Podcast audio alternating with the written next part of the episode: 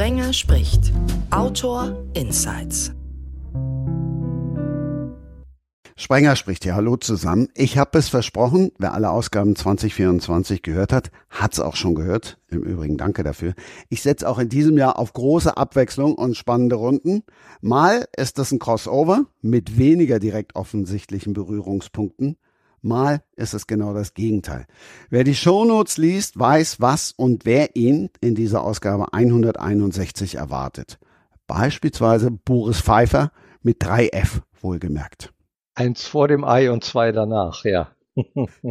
Boris macht viel, hat unter anderem einen eigenen Verlag, der sitzt in Berlin. Elisa ja. Eckartsberg macht auch viel. Achtung, Spoiler, da ist sie schon die erste Gemeinsamkeit. Sie hat auch einen Verlag und der sitzt in Hamburg. Hallo.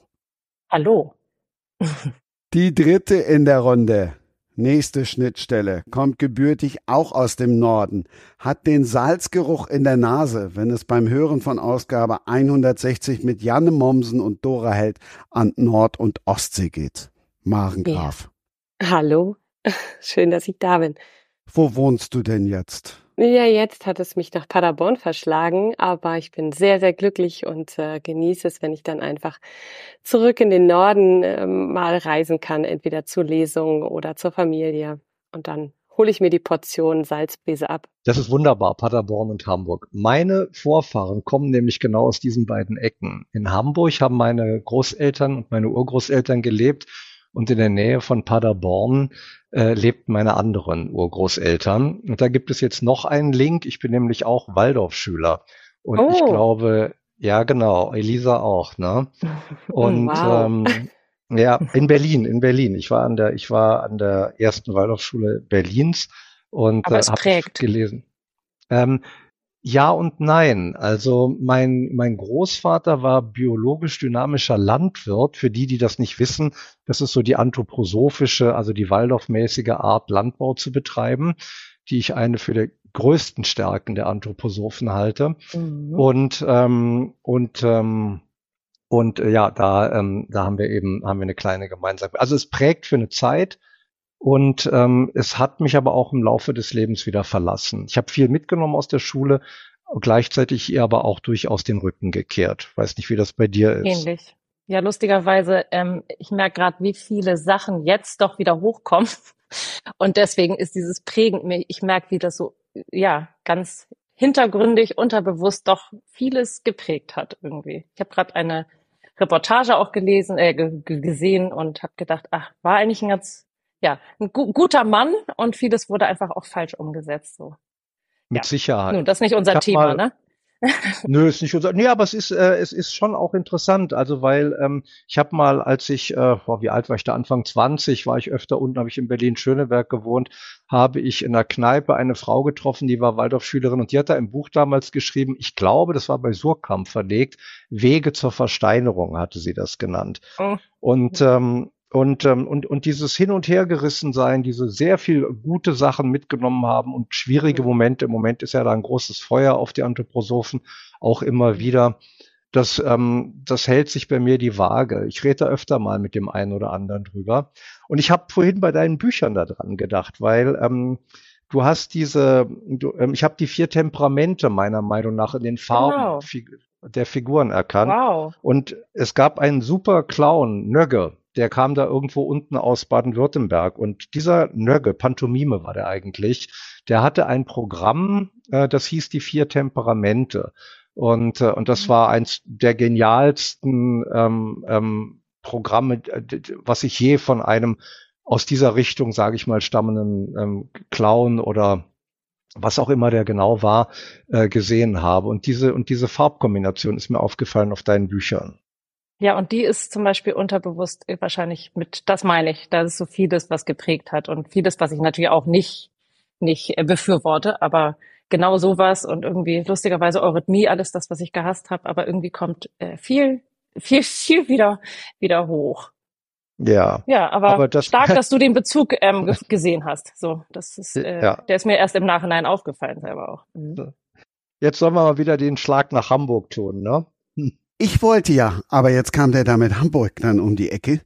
Ich wollte ja noch darauf hinaus, dass Paderborn immerhin, weil diese Ausgabe geht ja am Karnevalsfreitag 2024 oh, ja. online, dass Paderborn immerhin sogar einen Zug hat. Also was bei uns in Köln der Zug ist, ist da der karnevalistische Lindwurm. Und mit dir dabei machen? Da hast du jetzt aber wirklich ein Thema getroffen, das, zu dem ich gar nicht so viel sagen kann, weil ich bin wirklich ein absoluter Karnevalsmuffel und das Wort Karneval kommt für mich tatsächlich auch ähm, oder kam erst viel, viel später in mein Leben. Für mich als Norddeutsche heißt das immer noch Fasching.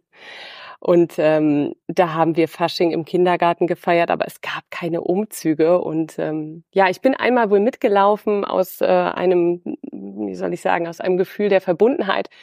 Aber es ist leider nicht meins. Fremde Welt. Ja, das, ich ja, weiß nicht warum, auch. aber irgendwie Verkleiden, ja. Wir haben letzte Woche eine ganz, ganz tolle Krimi-Dinner-Party gehabt im 20er-Jahre-Look. Ich habe äh, den Preis fürs beste Kostüm bekommen. Also ich bin absolut begeistert für äh, fürs Ver also kann mich begeistern fürs Verkleiden, aber ich brauche dazu keinen, der mir Bonbons an den Kopf wirft. Das nicht. Paderborn kann ich dich, ähm, wenn du eine Einführung brauchst, ich verlege Erwin Grosche. Das ist ein. Ach das nein. Ein, ja. Das ist ja ein Ding. Und, ja, und äh, also wenn du eine Paderborner Stadtführung brauchst, dann äh, vermittel ich dich ihm. Absolut. Ähm, ja, den Erwin kenne ich gut, klar. Großartiger Typ, ne? Ja. Also wirklich ähm, ein Mensch, der so viel Tolles in die Stadt bringt. Für Erwachsene, für Kinder, der ist wirklich sehr, sehr rührig. Ja, kann ich absolut äh, unterstützen, was du sagst. Und, und der ist, der ist auf eine angenehme Art, auf eine brillante Art subversiv, mhm. ja. Also ja. Wir haben ein Buch gemacht, Weltlexikon 2, da, da also er schreibt und ähm, und ein Gennady Isaak hat die Bilder gemalt und ähm, das war das erste Mal in meinem Verlegerleben, dass die die erste Auflage eines Buches äh, ratzfatz verkauft war. Ja, klar. War ein sehr mhm. tolles Gefühl und das verdanke ich äh, der Zusammenarbeit mit Erwin und Gennady. Ja.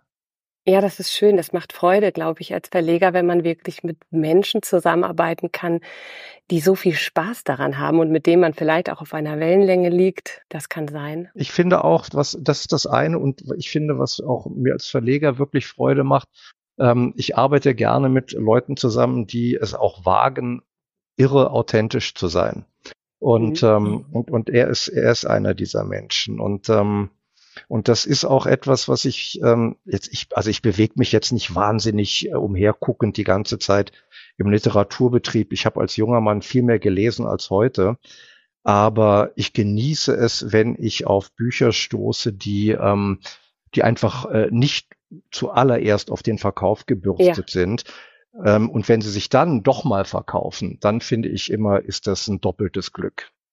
Ja, absolut. Ich glaube also vor allem Erwin ist jemand, der ähm, einfach richtig viel Freude hat und weniger darüber nachdenkt, ähm, was muss ich schreiben, was will gelesen werden, sondern einfach macht, was ihm am Herzen liegt und worauf er Lust hat. Und ich glaube, das ähm, ist ein gutes Rezept für gute Bücher. Finde ich auch, sehr wahr. Ja. Elisa. Ja, ich bin ja neu im Verlegerbusiness. Also äh, nicht für meine Bücher, aber ähm, für ein Fremdwerk. Das ist ganz neu für mich. Deswegen höre ich erstmal höre ich zu. Mir geht's ähnlich und mir geht's auch nicht darum, was verkauft sich gut, sondern was ist die Botschaft und der Inhalt dahinter. Wenn ich daran glaube, dann ähm, ist, glaube ich, dass dass man daran verdient, dann die Konsequenz, die einfach dann folgt. Aber ich glaube, in erster Linie muss, also so geht's mir auf jeden Fall, mhm. muss der Inhalt und, und die Botschaft dahinter erstmal das sein, auch wofür man brennt oder, oder wo man hintersteht. Und das, das merkt man wohl dann auch. Oder der Leser, Leserin. Also da ich ja mit meinem Karneval irgendwie nicht so richtig um die Ecke komme, wer Karneval hören will, der soll einfach die Ausgabe aus dem Vorjahr hören. Da ging es dann um historischen Karneval in Köln. Wir machen dann direkten Haken an Karneval und ihr stellt jetzt erstmal eure Verlage vor, weil so viel kann ich gar nicht in die Shownotes schreiben. Ladies first. Also ja, ich habe äh, den Unique Verlag 2021 gegründet. Eigentlich nur, weil ich meine Buch, meine geplante Buchreihe ähm, selbst verlegen wollte und habe, äh, es ist halt eigentlich Self-Publishing, aber ich habe es halt dann Verlag genannt und habe so ein bisschen am Anfang tatsächlich Verlag gespielt Und ähm, das ist jetzt ja drei Jahre her. Mittlerweile sind drei Bücher der Buchreihe erschienen. Da geht's um ähm, ja primär um Gefühle und ähm, die Bedürfnisse dahinter und die Gefühle, die wir nicht so gerne fühlen wollen. Ähm, das war so ein bisschen die Mission dahinter oder ist die meine Herzensvision. Ähm, ja, und jetzt äh, seit drei Jahren ist der Verlag halt auf der Welt und ähm, jetzt habe ich mein erstes Fremdwerk verlegt, was nichts mit dieser Reihe zu tun hat und ich steige jetzt so ein bisschen in diese Verlags- und ja, in die in diese vorgefertigten Bahnen, auch die auch so ein bisschen eingestaubt sind, ähm, merke ich ähm, und höre ich, äh, da steige ich jetzt gerade erst so ein bisschen ein, weil vieles, was ich halt 2021 gemacht habe, einfach so ein bisschen Learning by Doing und ich versuche es einfach, also relativ naiv und ähm, unwissend rangegangen bin, was aber für mich wahrscheinlich von Vorteil war, weil ich mir, weil ich kreative Wege gewählt habe dann als Verlegerin ähm, und wahrscheinlich ja so ein bisschen ab der Norm und auch unterschiedliche Vertriebswege dann ähm, natürlich gefunden habe oder ja so.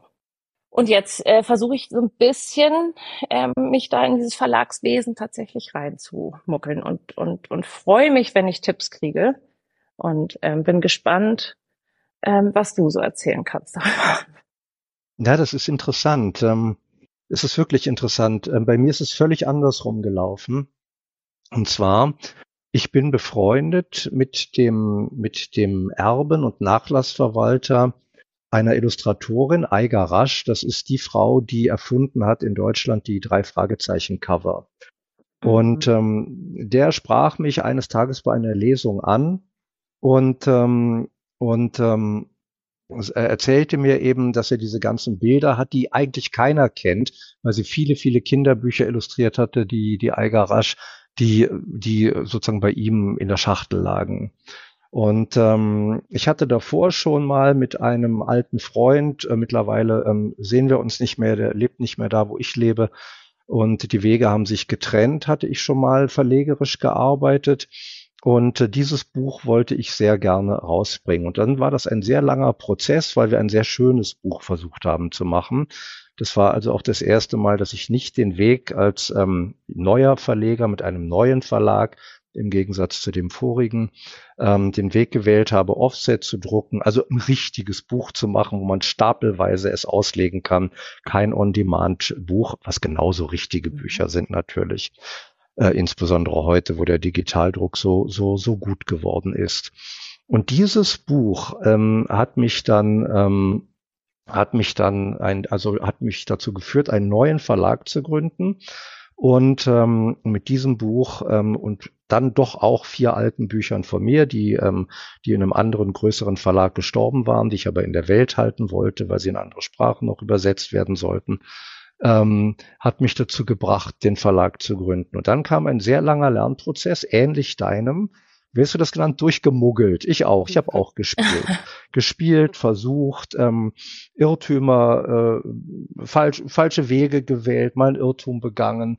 Ähm, ähm, ganz, ganz viel gelernt, ähm, wo, wo muss man klar sein, wo muss man spielen, wo muss man sich Zeit geben, wo muss man schnell sein. Mhm. Äh, was, was braucht man in der deutschen Landschaft überhaupt als, als, als Mini-Popel-Verlag? Äh, mhm. ähm, überhaupt Wege für sich zu finden. Und, ähm, und der ganze weitere Weg ähm, hat sich bei mir dann entwickelt ähm, über die Autoren. Dieses Buch war gemacht, das war mit einer tollen Setzerin entstanden. Ähm, der Matthias Bogutski, so heißt der, äh, ich sage Bogutski, vielleicht heißt er auch Boguki, da bin ich mir bis heute nicht klar geworden. Ähm, ähm, also wir haben dann die Bücher in die Welt gebracht, wir haben Werbung gemacht und, ähm, und jedes Buch hat so, hat dann im, von da an seinen sehr eigenen Weg genommen.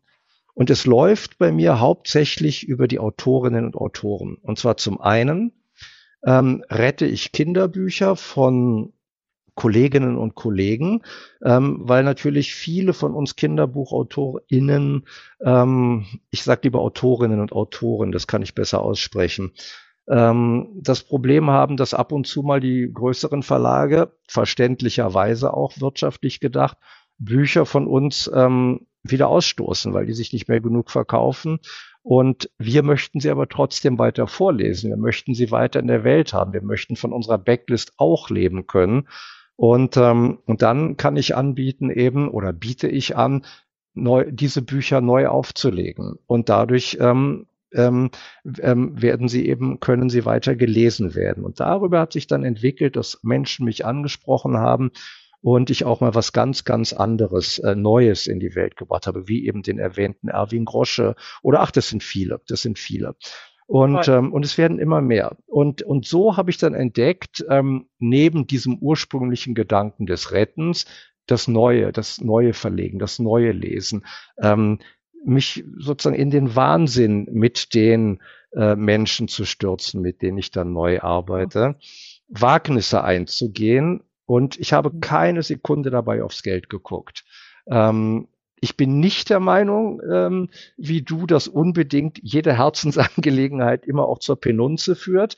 Ähm, aber es kann passieren. Oh. Und, und mit diesem also so erlebe ich das. Und mit, äh, mit dem Geld, was ich dann da auch verdient habe, gehe ich dann auch wieder in neue Projekte und mache, mache andere Sachen. Und, ähm, und dann, ähm, ja, und dann wird so langsam in kleinen Schritten mal die Welt hier, mal die Welt da durch einen Menschen aufmerksam. Und dann geschehen, da stimme ich dir wieder total zu, so kleine Wunder. Äh, Elke Heidenreich hat mal, äh, hat zwei Bücher aus, aus ähm, aus, aus, dem, aus meinem Verlag äh, sehr gut besprochen und das hat natürlich einen großen Effekt gehabt, ähm, eine wirklich große Wirkung, was die Wahrnehmung des Buches angeht. Und, äh, und, und diese Wunder, die, ähm, die bestärken mich tatsächlich in, in meinem Tun sehr. Ich arbeite viel mehr für diesen Verlag, als ich, als es vielleicht ähm, die reine Vernunft äh, mir erlaub, nicht erlauben, nicht mir sagen würde, mir raten würde aber ich mache das alles echt mit Liebe. Und, und dabei stoße ich auf, auf Menschen, die ich sonst nie getroffen hätte. Und das finde ich richtig cool. Boris, ich wollte dich gerade die ganze Zeit fragen, was das Schönste am Verlegen ist, aber ich habe es ganz klar rausgehört. also Menschen zu ja. treffen, die was erzählen wollen, besondere Geschichten entdecken, also fast schon so eine Schatzsuche irgendwie. Ja, und ein Blick, der Blick auf die Welt, weißt du, der ähm, mhm. ähm, wir haben, wir haben, es gibt ja auch nun wirklich vieles, was ich un, was unglaublich sich gut verkauft, weil es spannend ist, weil es, weil es bestimmte Muster erfüllt. Und ähm, ich treffe eben immer wieder auch Menschen, die erfüllen diese gewohnten Muster nicht und ähm, und ähm, und sind trotzdem, die sind es einfach mehr als wert, ähm, auch mhm. in die Welt zu kommen, in die Welt gebracht zu werden. Ich denke, ich habe das Gefühl, dass das etwas ist, was wir in manchen Teilen der Welt äh, oder den Menschen auch, auch gut gebrauchen können. Mal den Blick ja. ein bisschen von nebenher aufs Leben zu richten. Absolut, ja. Mhm. Und bei mir, da, du meintest ja jedes Herzensprojekt, nee, das nicht jedes Herzensprojekt wird automatisch was, nur weil man doll dran glaubt. Also ich habe, ich krieg ja auch äh, Manuskripte werden eingereicht und jeder denkt natürlich von sich, oh, das ist die Geschichte und die muss unbedingt in die Welt. Ähm, ich meinte eher damit, dass wenn ich das fühle und ich glaube, dass es wichtig ist, so selektiere ich ja. das nämlich mittlerweile. Und ich an dieses große Ganze dahinter glaube und nicht nur, also wenn es ein bisschen ist, darf auch ein Tabubruch sein oder irgendwas Mutiges, was vielleicht kein großer Verlag, wo, wo ein großer Verlag sagen würde, oh, wir wissen gar nicht, in welche Sparte wir das jetzt einordnen, deswegen schon mal kategorisch ab, ab, abgelehnt. Ähm, das, das sind, finde ich, die, die Sachen, die dann irgendwie, die ich dann spannend finde. Und plus, was du auch meintest, die Menschen. Äh, ich glaube, ich kann es mir gar nicht vorstellen. Ich bin ja wirklich ganz am Anfang jetzt mit meinem Fremdverlegen. Also ich kann mir nicht vorstellen, ähm, mit jemandem zusammenzuarbeiten, den ich persönlich nicht spannend oder oder oder sympathisch oder mit dem ich gerne zusammenarbeiten würde. So, also das ist ja, äh, es ist ein Konglomerat aus vielem, glaube ich, der dann der ein gutes Werk entstehen lässt, oder? Ja. Absolut einleuchtend, ja, überzeugend. Mhm. Würdet ihr denn behaupten oder ja sagen, dass man als ähm, Verleger eines kleineren Verlags freier ist in der Entscheidung, was man tut? Ich bin sowas von frei, weil ich äh, gar nicht, also ich habe, ich mache es nur nach Schema F. Ich habe ja wie gesagt, bin ich jetzt erst Verlag und ja. ich weiß auch gar nicht, wo die Ausrichtung hingeht ich kriege viel zu viele Anfragen und muss erstmal meine Sachen quasi auf ja. die Straße bringen.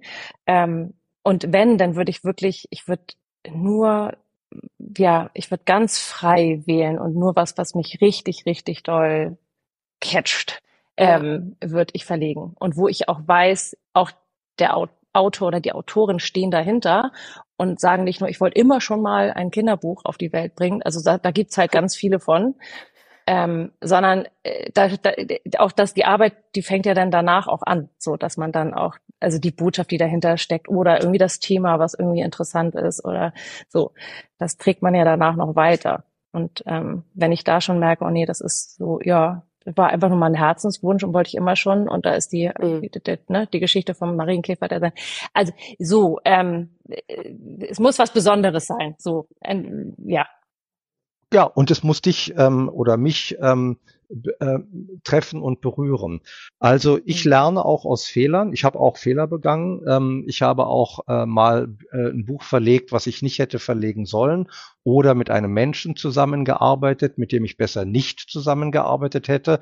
Also das Nein sagen ähm, und ähm, und ähm, die Kraft ähm, ähm, innezuhalten, zu gucken, zu warten und in dir zu prüfen, also in mir zu prüfen, ähm, ist das was, was ich will?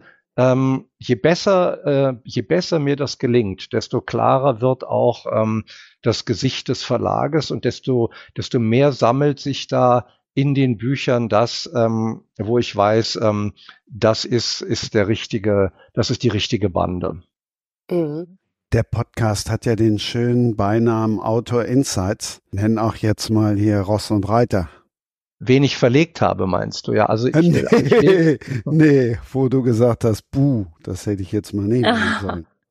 ähm, das kann, das werde, nein, ähm, das werde ich jetzt nicht tun, weil ähm, jemand, den ich abgelehnt habe oder ablehnen musste, ähm, da, ähm, da will ich gar kein, da will ich kein, ähm, kein böses Blut, da will ich keinen Gedanken dran legen, ähm, nein, dieses Nein gilt auch jetzt, äh, ich nenne keine Namen von Menschen, mit denen ich nicht äh, mehr gerne arbeite oder nicht gerne gearbeitet habe oder wo ich einen Fehler gemacht habe. Ich kann dir gerne die Namen nennen der Menschen, mit denen ich arbeiten werde und mit denen ich arbeite. Aber es gibt Dinge, ähm, die haben das Recht, dann auch wirklich ähm, im Schatten der Geschichte zu versinken. Mist, schon wieder keine große Schlagzeile in der Bildzeitung. Dafür ist doch dieser Podcast nur gedacht. Nein, also Boris, ich hoffe, du hast schon verstanden, dass das eher mit einem Augenzwinkern gemeint war. Ich wollte jetzt nicht wirklich, dass du sagst, Fitzek habe ich abgelehnt. Fitzek darf ich dir aber dann sagen, hat mir noch nie geschrieben.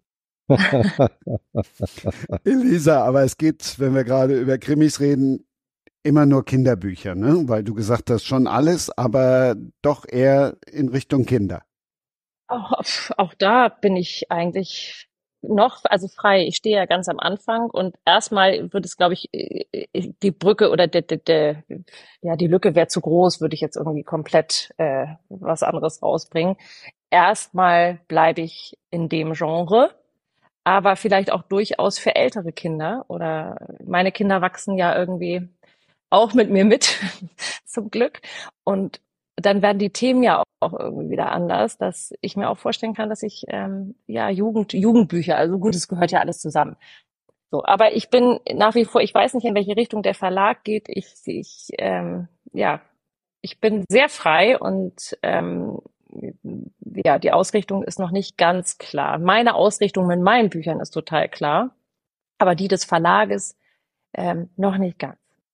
Denkst du überhaupt, dass das äh, am grünen Tisch planbar wäre?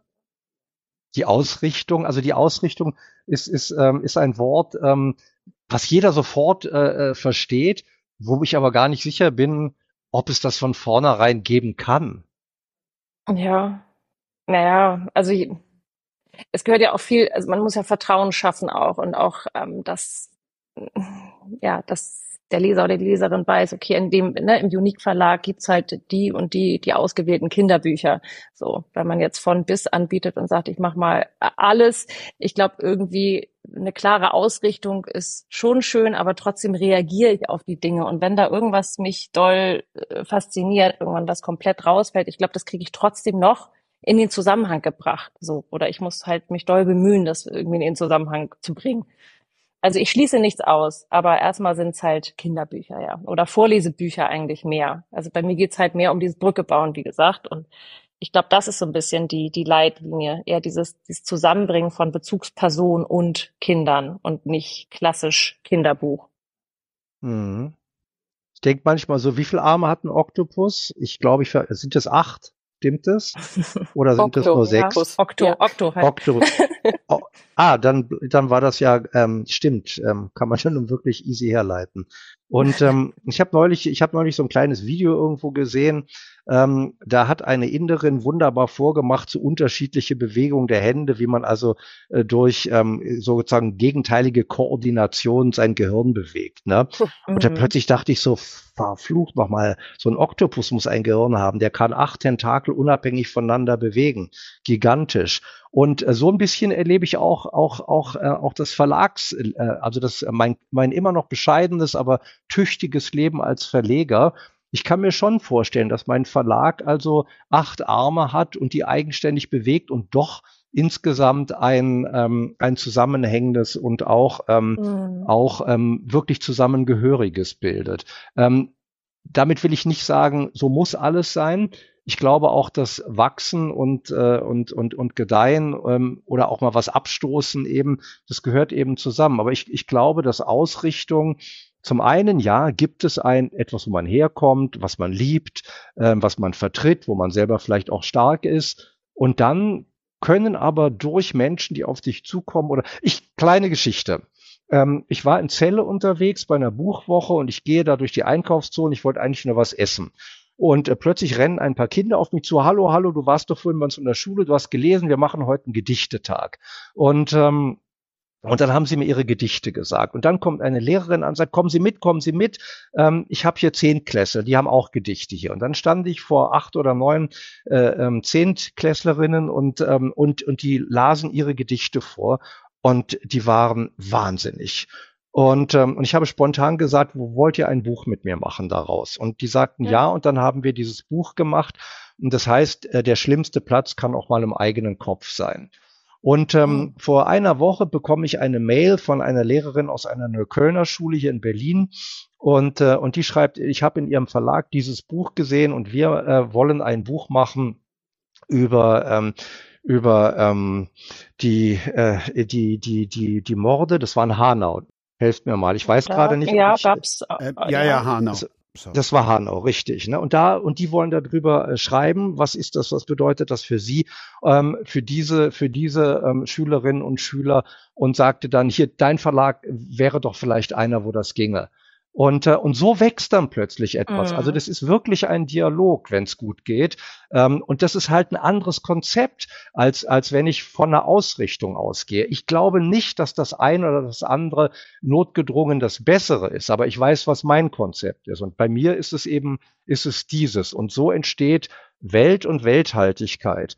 Und, und das finde ich, ähm, unhe das ist echt anstrengend, weil da, da, muss man, der Moment der Begeisterung ist wunderbar, wie immer. Und dann kommt ja diese viele Arbeit, wie du auch gesagt hast. Mhm. Und das ist ja echt Fleißarbeit. Aber, aber da kann dann auch was ähm, äh, plötzlich oder allmählich eben etwas entstehen, was, ähm, was, ähm, was menschlich sinnstiftend ist. Mhm. Aber das Wie ist ein schön. Ja. unglaublich tolles Projekt, Boris. Also ähm, abgesehen davon, dass es sehr bewegend ist, ähm, so auf die Menschen zuzugehen, finde ich stark, das zu ermöglichen. Also gerade wenn es um Kinder und Jugendliche geht, ähm, die sich mehr und mehr vom Schreiben und vom Lesen ja fast schon entfernen. Großartig, die so mit dazu zu holen. Finde ich toll. Mhm. muss man ganz offen immer sagen, das ist, das, das ist eine, immer eine, eine, eine Gruppe von Menschen. Also ich bin ein Teil dessen in diesem Moment und ähm, das ist keine alleinige Tat. Das ist genau dieser Punkt. Und das ist ja, glaube ich, was uns auch als äh, äh, Autorinnen äh, für, ähm, für Bücher für Kinder verbindet. Es ist ja, Ja. immer auch der Dialog ne? Ja. mit, mit, mit Mhm. den Kindern, die du alle triffst. Genau, aber es zuzulassen eben, ne? Also ich habe auch schon Lesungen erlebt, ähm, wo der Autor ganz weit weg von den Kindern war und äh, sehr bei sich war, gar nicht geguckt hat, hey, was sind da für Menschen, was brauchen die, was wollen die hören, äh, sondern eigentlich nur die Lesung zu Ende bringen wollte. Gibt es, ja klar. Ja, aber klasse. Ähm, ja. Wenn du sagst, dass du äh, gerne einfach Projekte machst, in denen man Menschen kennenlernt, in denen man verschiedene Welten entdeckt, äh, stelle ich mir das wirklich äh, sehr, sehr, sehr bereichernd vor. Auch trotz der vielen Arbeit, die das mit sich bringt. Das würde ich auch so sehen, ganz sicherlich, ja.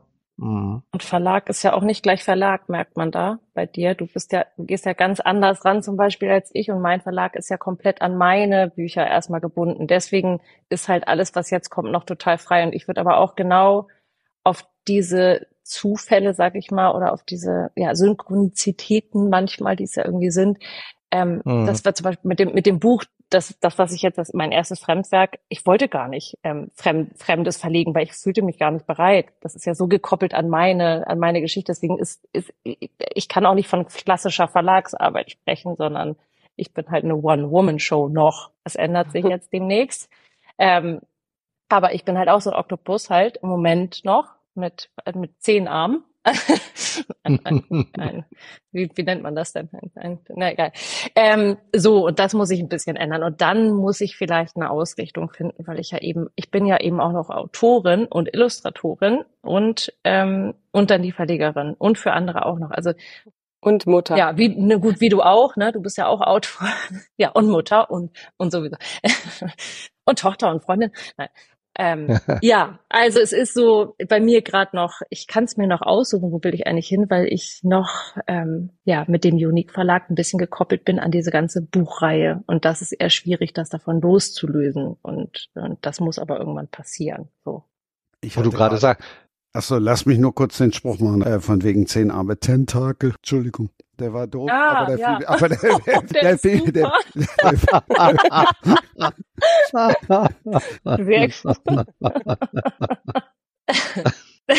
Du hast mit, mit, dem Satz hast du mir gerade das Gehirn, hast du mir die Tafel sauber gewischt. Ich, Ach so, ja, hier, genau, genau. Ähm, ähm, ähm, Autor, natürlich. Ähm, das ist eben mein persönliches Glück als Autor, ich, ähm, ich konnte mir diesen, dieses ähm, spielerische Beginnen, und es ist ja auch weiter ein spielerisches Dasein mit dem Verlag, erlauben, ähm, weil ich als Autor mh, von meiner Arbeit leben kann. Und ich konnte mir auch erlauben, diesen, diesen Schritt in ein neues Gebiet zu tun.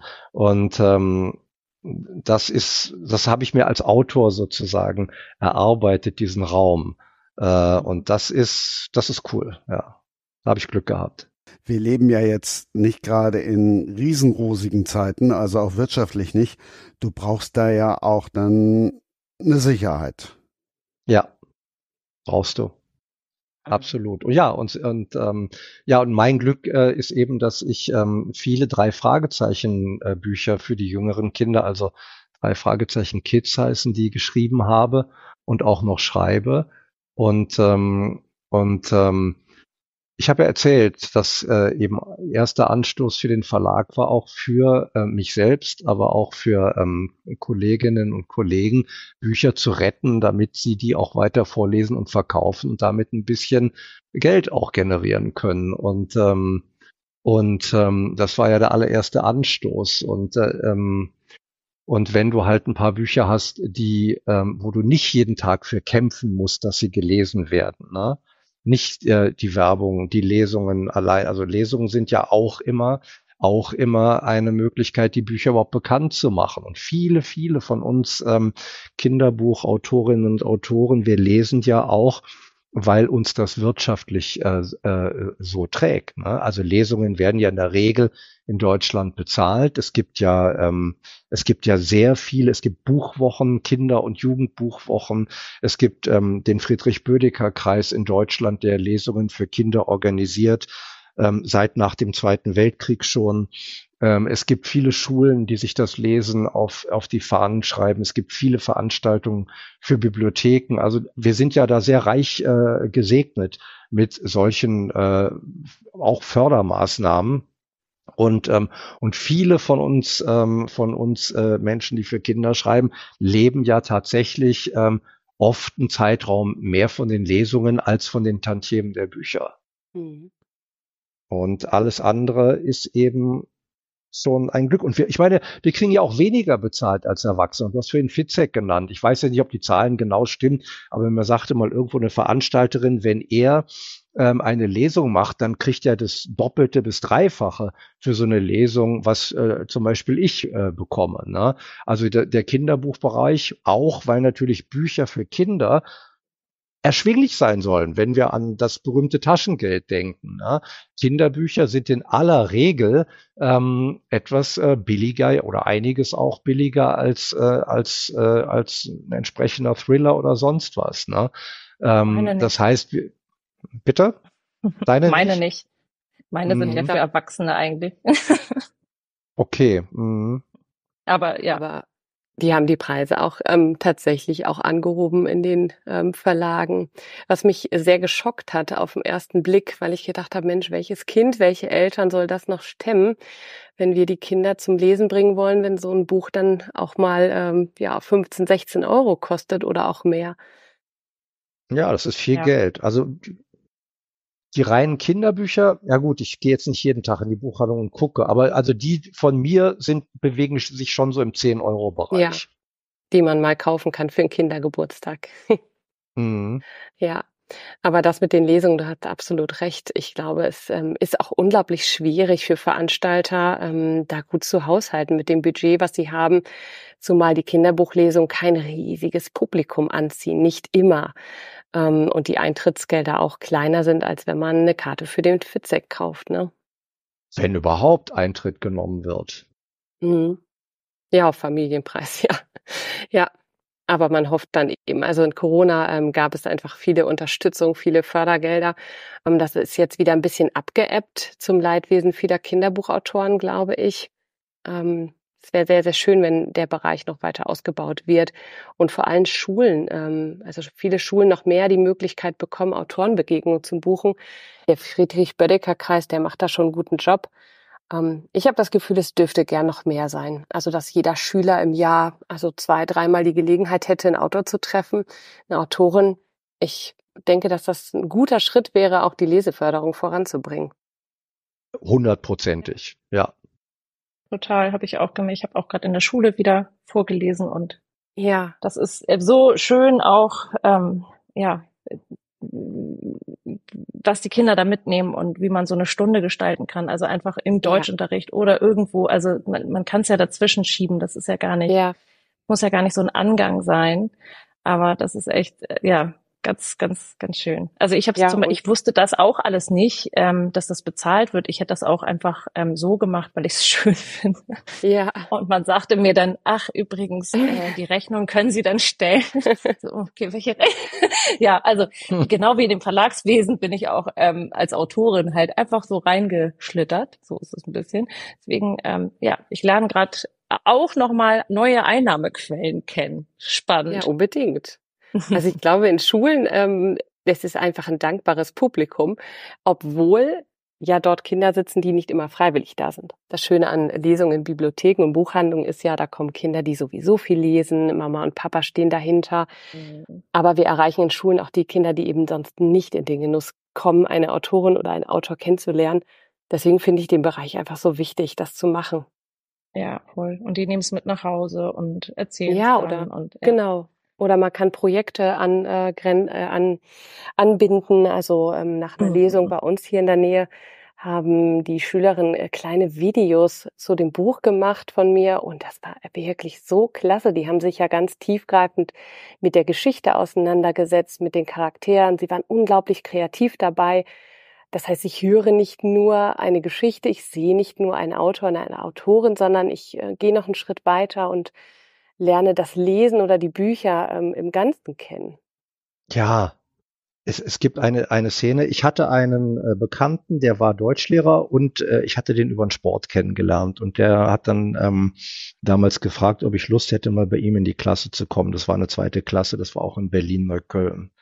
Und ähm, dort habe ich dann aus einem meiner allerersten Bücher vorgelesen. Es war eine ganz ähm, harmlose, sage ich mal, ähm, freundliche und soziale Pony-Geschichte.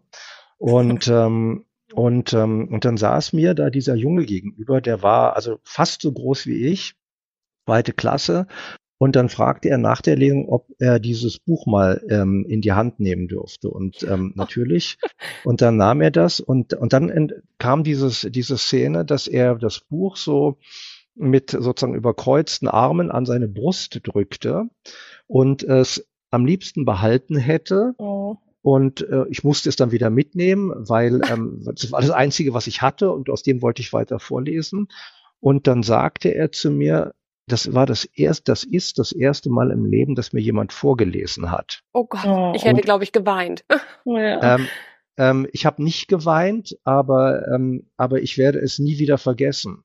Mhm. Und ähm, und und ähm, und und das das ist so ein sehr gutes Beispiel für die Kraft des Vorlesens. Ja. Und ähm, mhm. und was was was da an Beziehung auch darüber entstehen kann.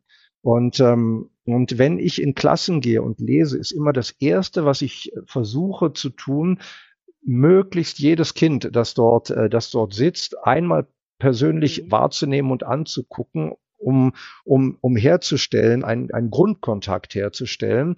Ähm, ich rede auch zuerst mit, mit der Klasse, mit den Einzelnen. Es es entwickelt sich meist schon ein Dialog und dann geht das Lesen los und dann geht dann wieder ein Gespräch los, dann gehen dann ähm, geht ein Dialog los und ähm, und das Lesen, das Vorlesen hat ein hat eine wahnsinnige äh, soziale, aber auch ähm, aber auch kognitive Kraft und ähm, ähm, es ist das ist für die Kinder und es ist gesellschaftlich äh, ein Pfund was wir da, was wir da, was wir da reinbringen können.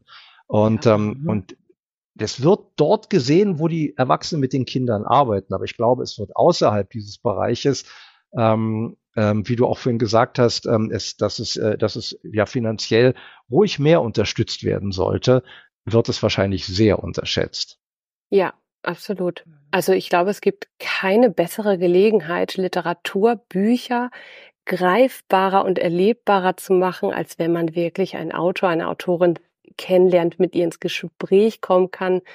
Ähm, zu toppen ist das nur, ähm, wenn man noch zusammen mit ihnen arbeitet, so wie du es gerade erzählt hast, Boris, oder in Schreibwerkstätten, ähm, wo man dann noch viel mehr Zeit hat und noch intensiver zusammen äh, etwas machen kann.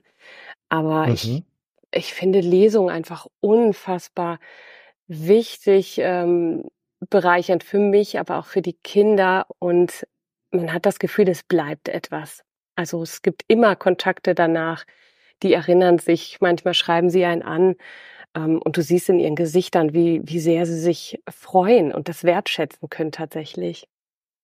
Würdest du denn auch zustimmen, dass es ähm, dazu auch wirklich harte, harte, disziplinfordernde Arbeit ist? Eine Lesung zu halten? Lesungen zu halten. Also ich kennt ja, ja. auch ähm, diese Lesereisen, die so über zwei oder drei Wochen gehen, jede ja. Nacht im Hotel.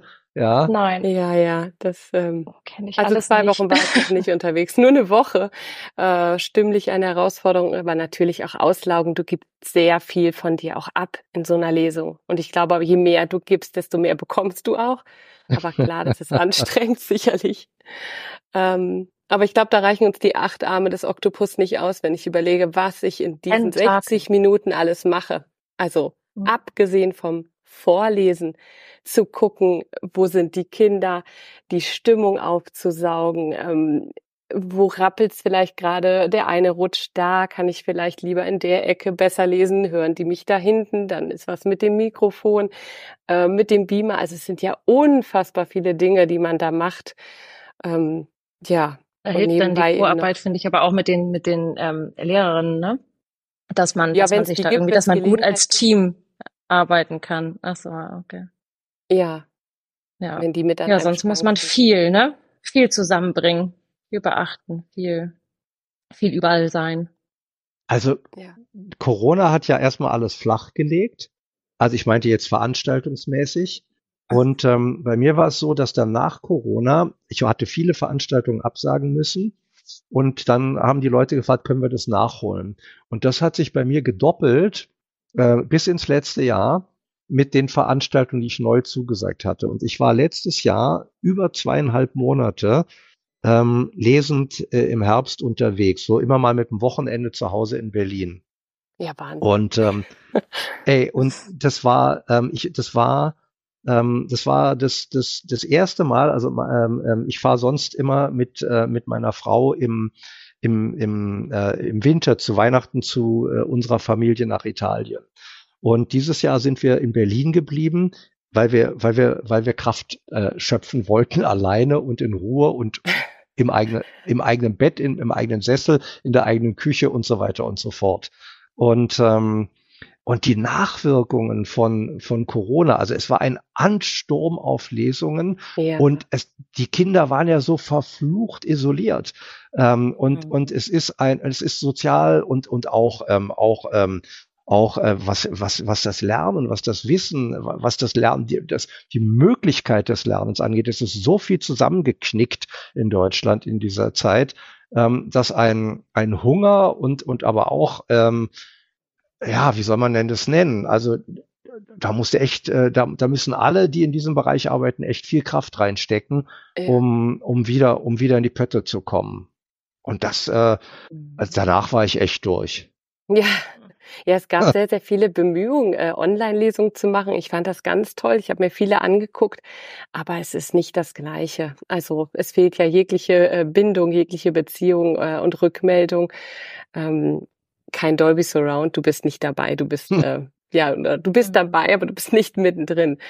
Und äh, wie schön, dass das wenigstens nachgeholt werden konnte bei dir. Also ich hatte eher auch, ja, manchmal das Gefühl, dass nach Corona es eher schleppend anlief, weil viele noch äh, Berührungsängste hatten, wieder richtig einzusteigen, wieder Veranstaltung zu machen. Ja, ah ja. Aber irgendwann war das Eis gebrochen und dann ging es wieder los. Das hat mich sehr gefreut. Also meine erste Lesung nach Corona war ganz, ganz toll, befreiend für mich und auch für die Leserinnen und Leser, die da waren. In den Show Notes könnt ihr die drei dann einfach anklicken und dann landet ihr da, wo ihr die drei auch für Lesungen buchen könnt. Jetzt habe ich natürlich nur einen Wunsch. Nehmt euer Endgerät, drückt es ans Herz und fühlt euch wohl damit und denkt, ja, guck mal, ich kann sogar anders jede Woche drei Autoren oder Autorinnen kennenlernen. Wie baut man eine harmonische Beziehung zu seinem Hund auf? Puh, gar nicht so leicht. Und deshalb frage ich nach, wie es anderen Hundeeltern gelingt, beziehungsweise wie die daran arbeiten. Bei Iswas Dog reden wir dann drüber. Alle 14 Tage neu mit mir, Malte Asmus und unserer Expertin für eine harmonische Mensch-Hund-Beziehung, Melanie Lippisch. Iswas Dog mit Malte Asmus. Überall, wo es Podcasts gibt. Wir haben ja eben schon ganz viel über Gefühle gesprochen. Wir sprechen in diesem Teil über noch mehr Gefühle und später dann über die vier Elemente. Elisa, bei Gefühlen bist natürlich du gefragt. Du hast deine Bücher kurz angerissen schon.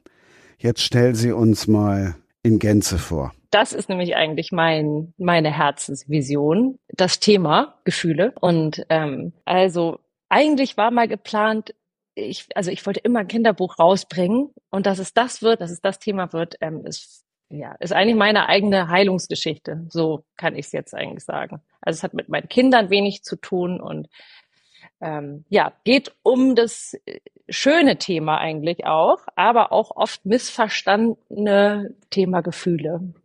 Und angefangen 2021 habe ich mit dem ersten Buch, Du bist also meine Angst, ähm, ja, das war mir klar, dass es eine Reihe wird, weil das Thema so komplex ist, alle Gefühle, also alle vier Basisgefühle in ein Buch zu packen, so wie ich erst dachte, ähm, ja, das äh, war zu komplex, habe ich gleich gemerkt, äh, muss ich irgendwie äh, splitten und da bot sich eine Kinderbuchreihe an, was sich im Nachhinein herausgestellt hat, auch der cleverste Weg war. Ähm, ja, und angefangen habe ich mit dem Gefühl der Angst, also mit dem Buch Du bist also meine Angst. Und das traf direkt auch, es ist ein Corona-Projekt, kann ich ehrlich sagen. Also ich habe es in der Zeit, in der die Welt stehen, still, still, ja, stehen geblieben ist, konnte ich in meinem eigenen Tempo mein Herzensprojekt quasi ähm, auf die Welt bringen und hatte auch am Anfang sehr große Angst. Und da kommt dann auch wieder das Verlegen ins Spiel, weil ich wusste, ich dachte auch, vielleicht, naja, gehe ich zum Verlag, soll ich mit dem Thema, ähm, ja, soll ich selbst verlegen und habe mir alles angeguckt, was es gibt, gab Und 2021 gab es auch noch nicht so viel wie jetzt, also nicht so viele Möglichkeiten. Es hat sich rasant ja geändert. Jetzt kann man ja, ähm, jetzt gibt's überall Infos, ähm, wie, wie, wie kommt mein Buch an, äh, ne, auf den Markt. Ähm, und das gab's damals halt noch nicht. Da habe ich mir Informationen überall rausge, äh, ja, rausgesucht von unterschiedlichen Plattformen und Ecken und Enden. Ja, und dann habe ich ja den Verlag gegründet für genau dieses, diese Buchreihe. So deswegen ist der Verlag auch sehr an diese Buchreihe erstmal gekoppelt. Und im nächsten Jahr erschien dann Wut. Wofür bist du denn Wut? Also das zweite Gefühl, die Wut, was auch ähm, jeder kennt, der Kinder hat, wird spätestens dann nochmal mit seiner äh, kindlichen Wut, also mit seiner eigenen, nicht nur der, der des Kindes, sondern seiner eigenen konfrontiert. Und ähm, das letzte Buch kam letztes Jahr raus, also das letzte, das dritte Buch in der Reihe Vertrau mir flüstert die Traurigkeit. Da geht's, wie der Name schon sagt, um die Traurigkeit, das Gefühl der Traurigkeit. Ähm, und eigentlich aber auch um den Prozess des Trauerns an sich. So und ähm, ja, nächstes Jahr, nee, Quatsch, dieses Jahr ähm, kommt die Freude und darauf freue ich mich auch sehr. Ähm, und das wird quasi dann der Abschluss sein für diese, für die Buchreihe.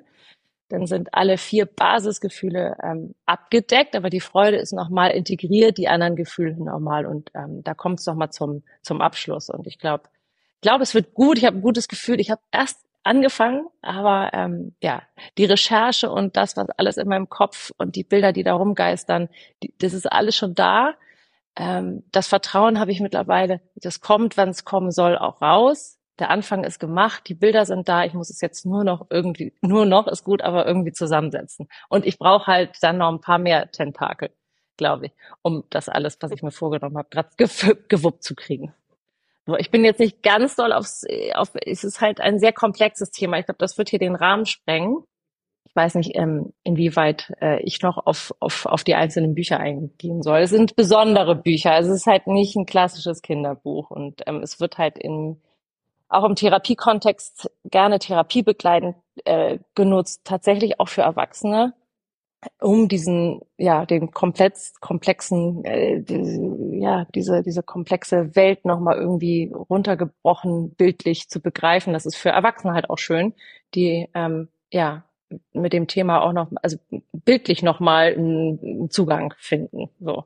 Du weißt, wie der mhm. Host in diesem Podcast heißt. Insofern sprengt hier nix den Rahmen. Mhm. Und auch ansonsten gibt's hier keine Beschränkung. Hol gerne aus, weil ich finde gerade auch Gefühle ja doch was sehr Wichtiges. Also verweise gerne an dieser Stelle auf die Ausgabe 148, wo wir uns intensiv auch mit der Trauer beschäftigt haben und wo alle auch ihren Gefühlen ihren Lauf gelassen haben. Also insofern habe ich gar nichts dagegen und ich gehe mal von aus, die beiden anderen auch nicht. Wir haben sie als sehr gefühlvoll kennengelernt. Ich würde gerne hören. Okay, wenn ich die Bühne noch kriege, ja schön. Es geht ja auch nicht um mich, sondern es geht ja ums Thema. So und das ist eigentlich auch, dass ich verstecke mich auch eher hinter diesem Thema, weil ich das so wichtig finde, auch dass ähm, äh, ja sei es Angst, also du hast jetzt die Trauer oder die Traurigkeit angesprochen, ähm, wo was auch noch sehr tabuisiert wird oder worüber auch nicht gesprochen wird so richtig. Oder wenn dann auch Verniedlichung oder also gerade in Bezug auf Gefühl, Gefühle irgendwie äh, wird's halt ja man, man, man denkt halt einfach schnell ab, so, weil man möchte nicht fühlen. Und das wollen wir Erwachsene eigentlich auch nicht und lenken uns ab mit ja, mhm. allem Möglichen. Und das geben wir den Kindern auch so weiter. Und ja, mein großer Ansatz ist eigentlich, ähm, dass wir, dass wir lernen und den Kindern auch weitergeben, dass ähm, alle Gefühle eine Berechtigung haben und dass hinter jedem Gefühl, hinter jedem unangenehmen Gefühl ein unerfülltes Bedürfnis steckt. Und meistens wissen wir, äh, oder wenn man fragt, was hast du eigentlich für Bedürfnisse oder was, was ist dir eigentlich wichtig, ne? da geht es dann um Werte auch und ähm, und einfach um sich einfach mal kennenzulernen. So, ich glaube, das ist das, was wir oft nicht lernen, vielleicht auch wenn wir uns als Kinder zu doll anpassen, weil wir als Kinder ja auch gerne die Balance herstellen, also automatisch die Balance in so einer Familiendynamik herstellen wollen ähm, und dann irgendwie gucken, welches Gefühl ist denn hier erlaubt, welches Gefühl darf sein, ähm, wie passe ich mich an, damit ich die Bindung halte. Und das ist ja das, was jedes Kind will, die Verbindung, also ja, die Verbindung herstellen. So. Und ähm, ja, oder halt auch mit einer Wut halt sich, eine Wut ist auch nicht immer nur ein, ein trennendes Gefühl, sondern halt auch, ich will, ich brauche Aufmerksamkeit, ich möchte gesehen werden, ich möchte, dass du mich in den Arm nimmst. Vielleicht nicht in meinem Wutausbruch gerade, äh, äh, ne, aber danach oder ich möchte, ja, ich möchte die, in die Verbindung gehen. So, ich glaube, das ist immer so ein bisschen dieses, worum es eigentlich letztendlich geht. Ähm, ja, und glaube, das kann mich, ähm, äh, ja, das ist ein wichtiges Thema und ich finde, es soll in die Schulen, es soll auch in die Kitas, deswegen hatten wir vorhin schon angesprochen mit den Lesungen, die ich so wichtig finde und das machen auch nicht mal ich, sondern es übernehmen so viele Leute auf für mich mit meinen Büchern und das ist so sehr dankbar, weil ähm, das ein großes Thema ist. Es ist auch für Lesungen manchmal dann ein bisschen schwierig, weil man, weil man sich mit diesem Buch, also man erarbeitet das ein bisschen, aber man, man, ja, man liest es nicht nur kurz vor und dann war das eine nette Geschichte, sondern ähm, ja, man, man kann da sehr viel drumherum und, und sehr viel in Dialog gehen und in Austausch gehen und ähm, ja, eigentlich äh, ja, sehr, sehr viel, viel mit den Kindern zusammen und mit den Erwachsenen oder mit den Bezugspersonen. Geht ja gar nicht darum, dass es die Eltern sind oder die Lehrer, sondern egal wer sich mit dem Kind beschäftigt und in Austausch kommt. So, und dann gibt's noch das Kartenspiel, was auch dazu, das Quartett, ähm, was bewegt dich, ähm, das Quartett der Gefühle und Bedürfnisse. Und da geht es nochmal spielerischer, also dieses ganze Thema nochmal im, im Spiel aufzugreifen und vor allem mit den mit anderen Kindern und den Bezugspersonen nochmal in, in den Kontakt zu kommen, in Dialog zu kommen und sich auszutauschen und überhaupt auch ähm, vielleicht neues Vokabular zu lernen, zu sagen, okay, ich fühle mich, ne, es ist ja nicht nur, ich, ich habe Angst, sondern ich bin, ich fühle eine Hilflosigkeit oder ich habe, also oder ich habe ein Unwohlsein oder es, also es gibt so viele, viele unterschiedliche Begriffe für ein, für ein Gefühl und das wissen wir meistens ja auch gar nicht wenn wir es eben nicht angeboten bekommen. So. Und vor allem dieses, was steckt dahinter? Ähm, was, was steckt eigentlich hinter diesem unangenehmen Gefühl, was sich ja körperlich bemerkbar macht? Was brauche ich eigentlich gerade? So. Und wie, wie komme ich in die Selbstwirksamkeit? Wie kann ich mir das auch holen? Oder wie kann ich um Hilfe bitten? Das ist so, das sind so Grundlagen, die so wichtig sind, die eigentlich jedes Kind halt lernen sollte. Viel, also viel wichtiger finde ich noch. Oder vielleicht begleiten zu der, kognitiven Entwicklung ist halt die, die emotionale. Und da sind wir Erwachsene, äh, ja, auch alle so ein bisschen verkrüppelt, würde ich sagen, aber auf jeden Fall ein bisschen unterentwickelt. So, und das merke ich selber, habe ich für mich selbst gemerkt und daher kam wahrscheinlich auch dieses, oh, das muss unbedingt ein Kinderbuch werden oder oder es muss zu dem zu dem zu dem Thema muss ja muss es was geben und das gab es halt zu dem Zeitpunkt für mich so noch nicht ähm, weil ich halt selbst gemerkt habe, wie ich diese kindliche Wut, was ich vorhin schon angesprochen habe, wo mein Dreijähriger dann ähm, ja in seiner sogenannten Trotzphase irgendwie gesagt, das will ich nicht, und ich dann selber vor ihm stand und mit dieser gleichen Wut eigentlich auf dieses Kind ähm, eingebrüllt, kann man fast sagen, ja, und so ein schlechtes Gewissen hatte danach und dachte, ich bin auch die Mutter, ich bin doch das Vorbild, ich äh, ich müsste doch, ich müsste es doch eigentlich anders können und ähm, ja, habe dann gedacht, warum kann ich es auch nicht? Und so, also durch dieses mhm. sich damit beschäftigen, ja, warum wir können wir es nicht, weil wir es nie gelernt haben, so und weil es früher auch nicht wichtig war, dass wir uns mit Gefühlen auseinandersetzen, sondern da war wichtig, den Stein auf den anderen zu kriegen oder irgendwie ähm, ja, ja. genug Essen auf dem Tisch zu haben. Und ähm, jetzt haben wir meistens ähm, für auch sowas, Gott sei Dank, ähm, ähm, Kapazitäten und ja, ich, ich glaube, dass du damit gerade äh, in der heutigen Zeit, äh, Elisa, viele Eltern beschenkst mit diesem Buch. Auch die Kinder, aber ähm, vor allem die Eltern. Also ich höre so immer wieder links und rechts, wie dieses Thema der Gefühle und dass Gefühle okay sind ähm, und auch hilfreich sind und wichtig sind, dass das immer mehr hochkommt, das Thema. Das war früher nicht so. Du sagst, wir sind verkorkst, ähm, wir haben es nicht gelernt und ich glaube, ähm, das war früher noch nicht so angesagt. Da hat man sich die Tränen eher verkniffen oder man wurde, wenn man wütend ist, rausgeschickt. Und dass man jetzt anfängt, die Kinder ernst zu nehmen mit ihren Gefühlen, finde ich einen sehr, sehr guten Weg. Ja. Das, Danke, das genau. unterstütze ich. Meine Frau arbeitet ähm, als Wissenschaft, die ist Wissenschaftlerin und arbeitet in, in der, im Sprachenlernen und in der Forschung zum Sprachenlernen und auch zum, zum Unterrichten und zum Unterrichtetwerden. Und eins ihrer großen Themen ist die Emotionen beim Lernen, also zwischen Lehrenden Mhm. und, ähm, und Lernenden. Und dieses Thema ist auch, ist in diesem Gebiet ähm, auch relativ neu, dass es intensiv erforscht wird. Ähm, und ähm, ich hatte gerade einen langen Artikel gelesen äh, im Berliner Tagesspiegel über über den ähm, wie Gruppen, die eigentlich verhärtet äh, sich gegenüberstehen. Also das deutsche Beispiel ist natürlich im Moment ähm, AfD ähm, und äh, und ich sage jetzt mal breit gefächert Demokraten oder Leute, die auf alle Fälle keine Nazis sein wollen und auch keine Nazis wählen wollen, wie die wieder ins Gespräch kommen können. Und dass es eben nur geht, und das ist auch wissenschaftlich, da wird dran gearbeitet, wenn man eine emotionale Bindung wiederherstellt. Und es ist ähm, rausgearbeitet worden, dass Menschen, die es schaffen, obwohl sie sich oppositionell gegenüberstehen, ähm, in eine, in einen Moment von Emotionalität zu bekommen, dass der, das ist der einzige wirkungsvolle Ansatz, um wieder Gleichgewichte zu schaffen. Und, ähm, und darum glaube ich, dass dein Buch, ähm, also, also es interessiert mich wahnsinnig. Und ich glaube, dass dieses eben, dass es Kinder und Eltern noch dazu verbinden kann, wie du sagst, das ist natürlich ähm, ein Ritterschlag sozusagen. Ja.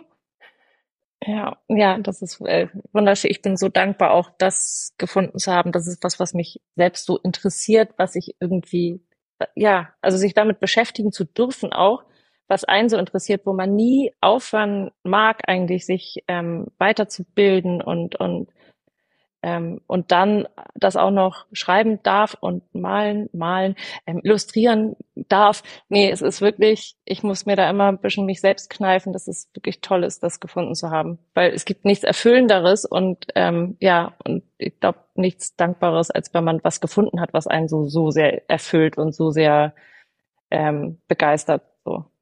Ja. Und vor allem, wenn man mitkriegt, äh, wenn man die Resonanz mitkriegt. Und da, deswegen ist es auch wirklich, es hört sich jetzt blöd an, aber ähm, ich wollte mit den Büchern ja auch nicht, oh, jetzt möchte ich damit so und so viel verdienen, sondern ich, äh, es ist, was man damit bewegen kann, aber und, Ja. und, und was da für Rückmeldungen kommen von Eltern, die sagen, mit dem Kind hat sich das, äh, mit dem Buch hat sich das Kind geöffnet oder auch Therapeutinnen, die, die, die die Rückmeldung geben, die gesagt haben, das Kind hat eigentlich nicht gesprochen, aber mit ihrem Bild, mit ihrem Buch, also ich bin ja selber keine Psychologin, aber mit ihrem Buch hat sich dann ähm, ne- das Kind öffnen können oder war bereit irgendwie. So, also sowas ist halt, ja, äh, so viel Mehrwert noch, ne? Wenn man dann über Erfolg spricht, was ist Erfolg, ist es natürlich toll, wenn ich davon, ich kann davon mittlerweile halt leben, weil ich eben auch alles selber mache ähm, also Illustratorin, Autorin bin und Verlegerin. Ähm, aber ja, das ist halt, das ist das Zusammenspiel aus, aus allem, was halt echt, echt schön ist, was zu machen, was, was halt was bewirkt, so, und wo man einfach eins, also sofort auch mitkriegt, ähm, ja, Das ist ein richtig äh, dass das beglückendes irgendwie Gefühl, ne? Ja. Ja, es ist echt, ja. Dann komme ich nochmals auf die Trauer zurück, weil man ja auch irgendwie den Eindruck hat, im Moment sterben gerade mehr, also gefühlt mehr, vielleicht aber auch nur, weil man mehr kennt. Hilft das Buch auch den Kindern, wenn jetzt Oma oder Opa für immer gehen? Es ist genau eigentlich das, weil ähm, eigentlich, ja, es, es wäre wahrscheinlich, also über die Traurigkeit an sich hätte ich auch ein Buch schreiben können, aber mir war es wichtig, eigentlich genau diesen Trauerprozess ähm, zu, zu thematisieren, beziehungsweise den Eltern und den Kindern ähm, in, in so einem Fall zu helfen, weil da gibt's noch nicht so viel. Ähm, und es ist trotzdem, es, man, man steht immer da und weiß nicht, was, wie, ja, wie kommuniziert man, wie sagt man es am besten. Und, und ähm, deswegen war mir das sehr wichtig. Es, es geht eigentlich wirklich um dieses, um den Trauerprozess, weil da in dem Buch ist halt ähm, die Oma gestorben. So und ähm, ja, wie geht man damit um und was passiert ähm, bei dem Kind dann wie fühlt sich das an und wie, ja, was passiert da mit einem? Und die Traurigkeit nimmt dich halt an die Hand und, und ähm, führt dich am Ende, ohne spoilern zu wollen, aber ähm, zu einem großen Schatz. So. Ähm, ja, und dann die Rückmeldung ist halt auch wahnsinnig toll, auch von Trauerbegleiterinnen, ähm, die auch sagen, so, ja, hilft natürlich in der Arbeit und auch als, als, ja, als für die Ausbildung sogar. So.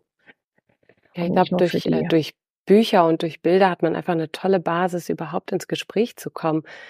Also ähm, vor allem bei so ja, Tabuthemen oder bei so schwierigen Themen wie Trauer, ähm, dass man da einen Ansatz hat, überhaupt erstmal ja miteinander ins Gespräch zu kommen und dass Bücher da mhm. wirklich was bewegen und bewirken können bestimmt mit den, ins Gespräch kommen, ne? Weil das ist, wird ja eigentlich, jeder trauert so für sich und, ja, ja, ähm, absolut. und alle trauern ja in der Familie, ne? Es ist ja nicht so, dass nur das Kind und dass ja. man sich nur ums Kind ja, kümmern ja. muss, sondern auch die Mutter trauert, der Vater, je nachdem, was, was, genau. was passiert ist. Aber jeder hat so seinen Raum und manchmal, man möchte eigentlich mhm. Tränen ja auch nicht, ne? So, so ist es bei uns ja immer noch. Wir wollen die Tränen ja. nicht zeigen und wir wollen auch lieber vor den Kindern, nee, weinen wir lieber nicht ähm, ja. weil die sollen dann nennen. Und das ist ja auch wieder auch wieder falsch. Es geht ja darum, dass man es erklärt oder dass man sagt, ja. ich weine jetzt weil so und genau. ich, ich ich bin traurig und ich darf traurig sein und damit überhaupt das Gefühl, ja, damit damit man dem Gefühl auch vertrauen kann, ein Kind auch lernt. Ja. Ach, so geht meine Mutter mit dem Gefühl um. Wenn ich jetzt als Mutter die ganze Zeit meine Tränen, auch meine Wut verstecken würde, also auch das wäre falsch. So, ich muss mhm. nur irgendwann sagen, ich bin wütend, weil und und ich muss ja nicht alles kurz und klein schlagen und vor allem nicht auch nicht, äh, nicht irgendwie rumsch rumschreien, aber ähm, ich darf auch wütend sein und das darf alles erlaubt sein. Nur ähm, man muss auch sagen, ja, man muss es erklären können oder oder in Austausch kommen ja. dann und sagen, okay. Ja, und, du hast und vielleicht muss es nächstes Mal nicht so laut sein. Ja, genau.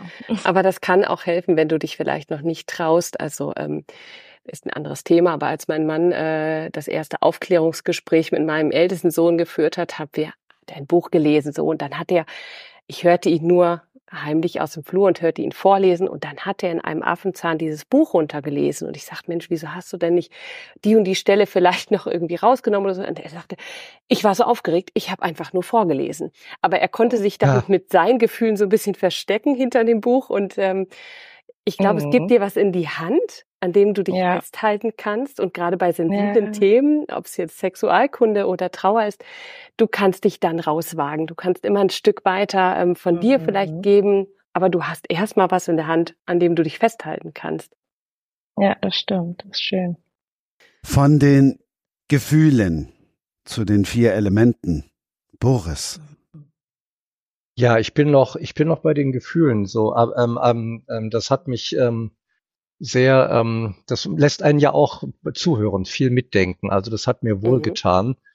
Und ähm, und ich habe die ganze Zeit im Hintergrund überlegt, ähm, wo haben wir, was bringt uns dazu? Ja, Abschottung kann ein hartes Wort dafür sein, aber Zurückhaltung der Gefühle, Abschottung der Gefühle, ähm, Rationalisieren der Gefühle, ähm, all diese, all diese Wege, die so ein Ausweichmanöver sind, Kontrollmanöver oder ähm, Gesichtswahrmanöver oder was auch alles. Man kann ja auch nicht permanent, also wenn ich, es gibt ja auch Gefühle, also ich bremse im Moment eine Menge Hass zum Beispiel in mir. Ist Hass ein Gefühl? Ich finde es ein Gefühl. Ähm, wenn ich an die, an die, an die, ich komme gleich zu dem Buch dann, zu den Elementen, wenn ich an, wenn ich an äh, Menschen denke wie Donald Trump oder Putin ähm, ähm, oder auch an, an ähm, wie sagte heute einer zu mir, ah, nee, das darf ich nicht wiederholen, aber der gab Höcke einen Vornamen, den man sonst mit einem anderen Nachnamen mit H verbindet. Und ähm, jedenfalls, wenn man äh, sich historisch jetzt mal erinnert. Und, ähm, und ähm, manche dieser wenn ich an diese Menschen denken, die, die so eine Unfassbarkeit in, in, in mir hervorrufen, die, die bis in die, die also bis in Wut, in Zorn, aber auch in Hilflosigkeit münden kann.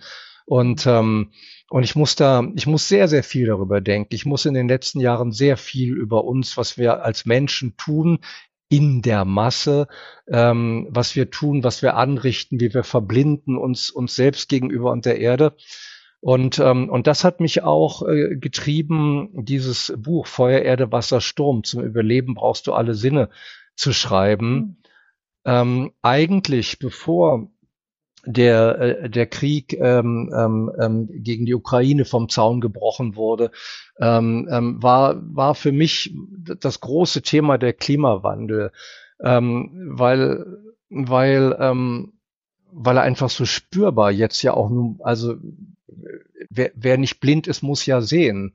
Und, ähm, und ich wollte gerne als ähm, Kinder- und Jugendbuchautor, aber auch als Autor an und für sich, ähm, wollte ich gerne einen Beitrag dazu leisten. Und ähm, ähm, ich habe nichts gegen die Klimakleber, die sogenannten. Ich, ich, ich finde, ihre Aktionen überzeugen mich nicht, weil sie, weil sie nicht mhm. das bewirken, was sie sollten.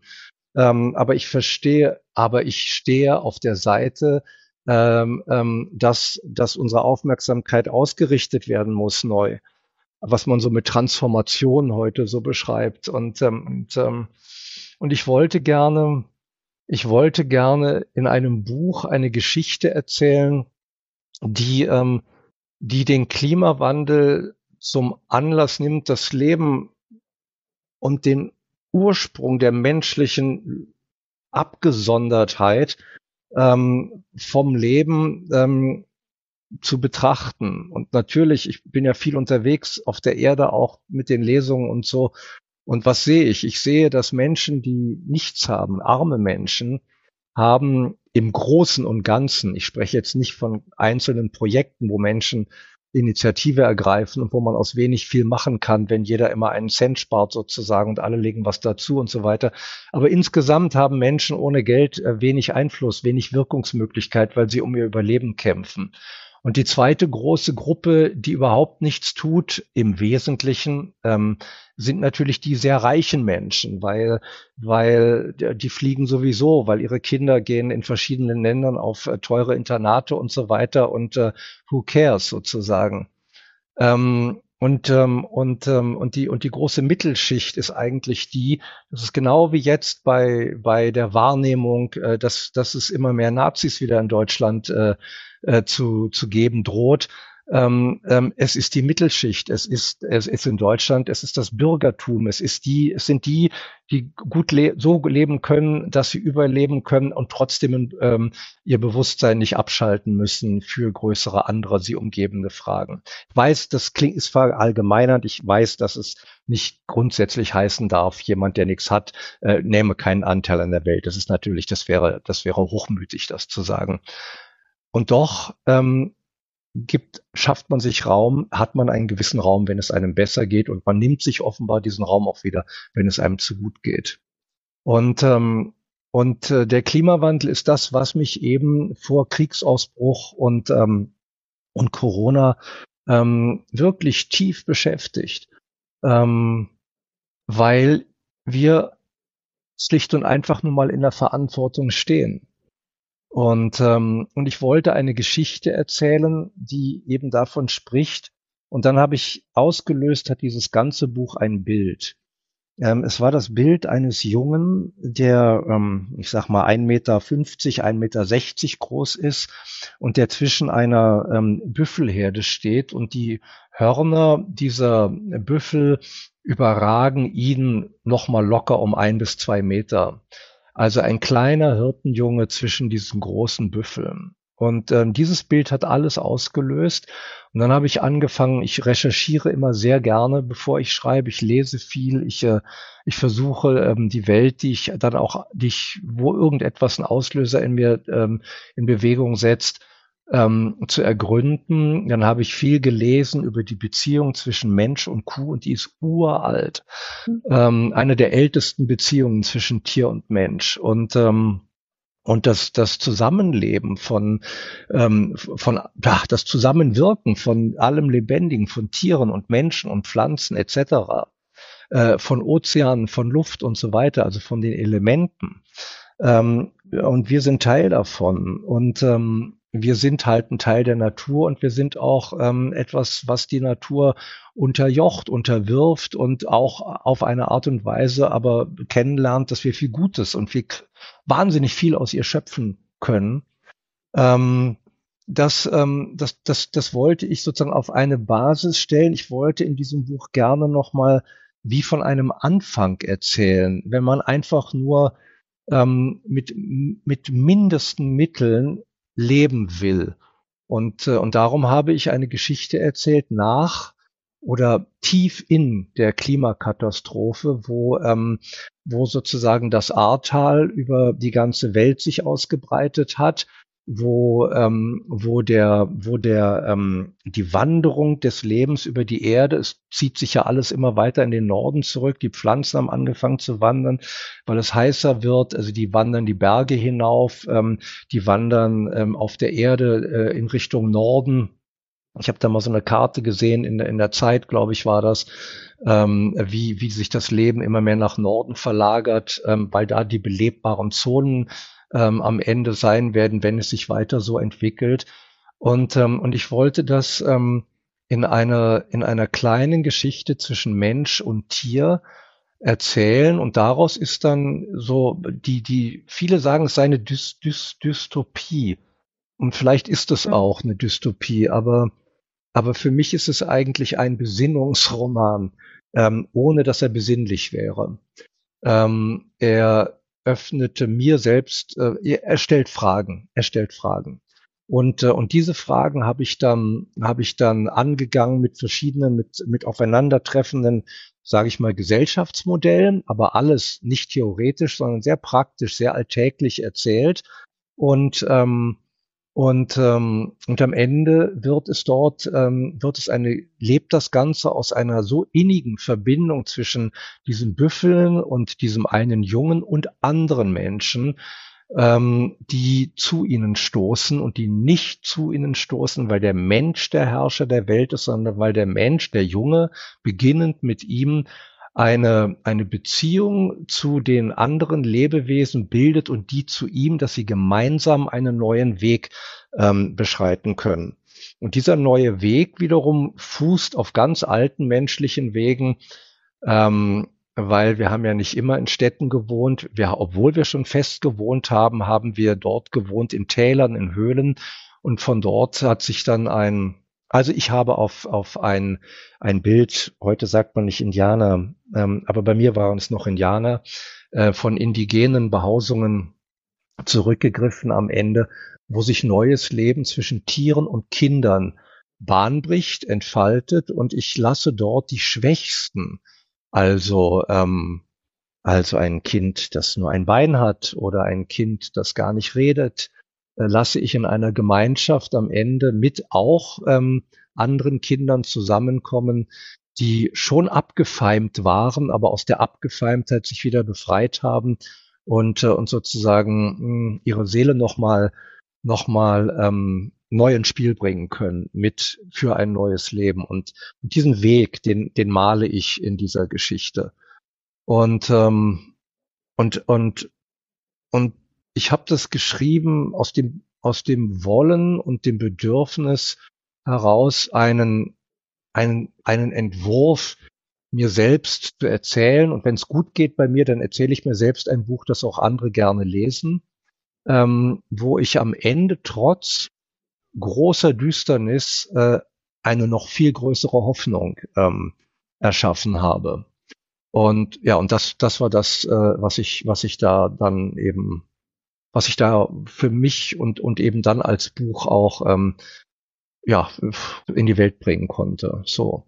Dieser Klimawandel, es ist für mich so unvorstellbar im Augenblick, dass, wenn ich jetzt an Taiwan denke, ähm, ähm, oh, oder wenn ich an, an an, an, an, an die Unterdrückung der Frauen im, im Iran denke.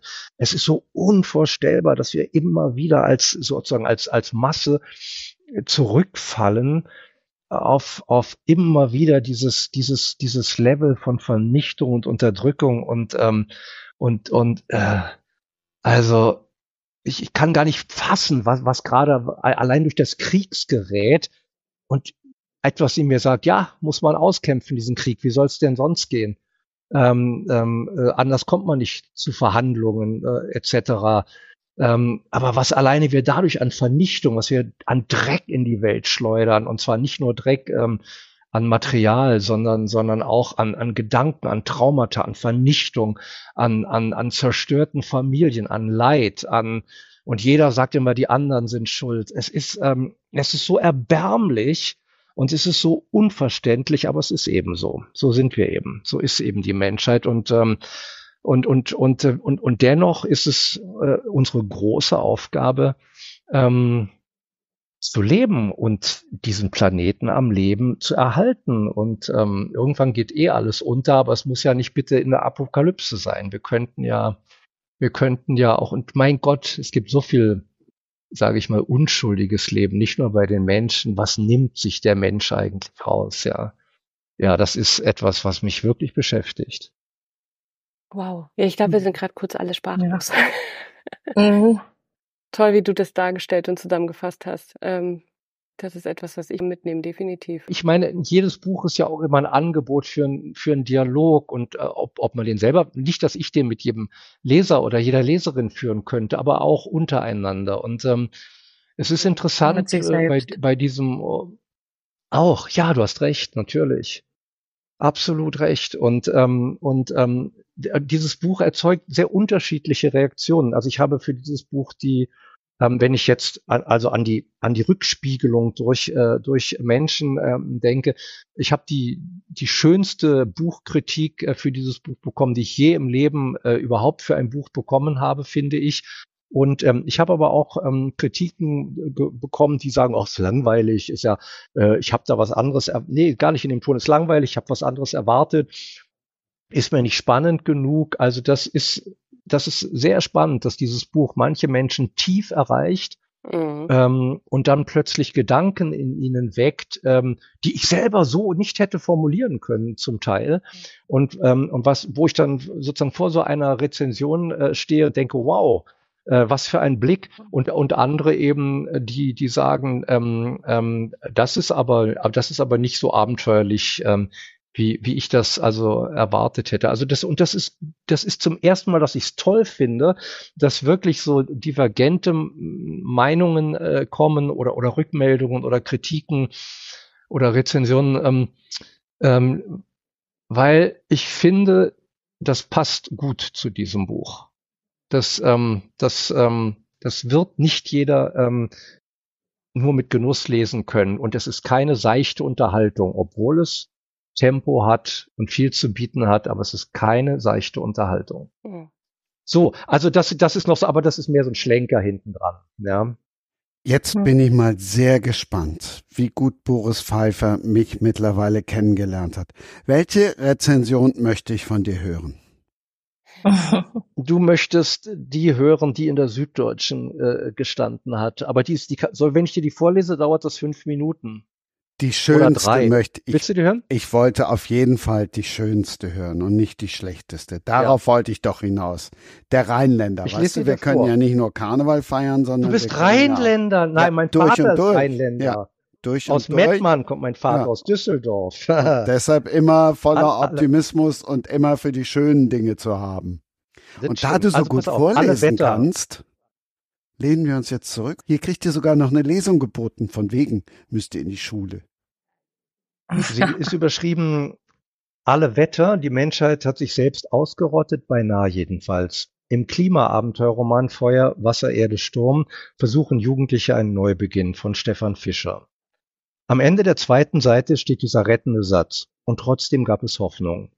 In den Absätzen davor hat der Autor Boris Pfeiffer seine Leserinnen und Leser mitten hineingeworfen in die Apokalypse. Da irrt ein einsamer Junge gemeinsam mit einer Büffelherde durch ein verwüstetes Land. Ohne die Tiere, das ahnt dieser Drdjuk, wären zuerst seine Seele und dann sein Körper verhungert. Und es wirkt so, als wäre man dabei, wäre Teil dieser merkwürdigen Gemeinschaft, wäre derselben Hitze und Not und Unwägbarkeit ausgesetzt was sich definitiv nicht gut anfühlt. Denn in der Welt, in der Dritjuk und die Tiere zu überleben versuchen, gibt es kein Mittelmaß mehr, sondern nur entweder ein zu viel oder ein zu wenig. keine Nahrung und kein Wasser. Oder aber ein Unwetter mit so heftigen Niederschlägen und Flutwellen, dass man darin leicht umkommen kann. Feuer, Wasser, Erde, Sturm heißt diese Abenteuergeschichte für Jugendliche. Es waren entweder Feuer, Wasser oder Stürme, die die Menschen innerhalb sehr kurzer Zeit nahezu ausgerottet haben.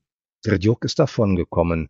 Er hat mit ansehen müssen, wie sein Bruder, seine Eltern und seine Großmutter davongespült worden sind. Doch endgültig gerettet ist er noch lange nicht. Trotzdem, es gibt Hoffnung. Diesen Strohhalm reicht einem der Autor und man, greift, man ergreift ihn gerne. Boris Pfeiffer gelingt es auf wenigen Seiten zu Beginn seines Romans ein Schreckensszenario zu entwerfen und sein Publikum dennoch zuversichtlich zu stimmen, weil man erstens umgehend neugierig wird darauf, was eigentlich genau passiert ist und zugleich bangend ahnt, dass sich schon wieder neues Unheil zusammenbraut, aus dem es doch hoffentlich erneut eine Rettung geben wird. Und zweitens hat es mit Tredjuk offenkundig etwas Spezielles auf sich. Dass ausgerechnet er überlebt hat, ist kein Zufall. Das deutet Pfeiffer schon zum Auftakt an. Bald werden Dredjuk und die Büffelherde, zu der der Junge eine Art telepathische Beziehung aufgebaut hat, von einer Bande jugendlicher Jäger in eine Falle gelockt. Die, ausgehungert, sehen fette Beute in den Büffeln. Aber das merken sie zu spät, sie sitzen selbst in ihrer eigenen Falle und würden in dieser umkommen, wenn nicht Tredjuk und die Büffel wüssten, wie man aus ihr doch entkommen kann.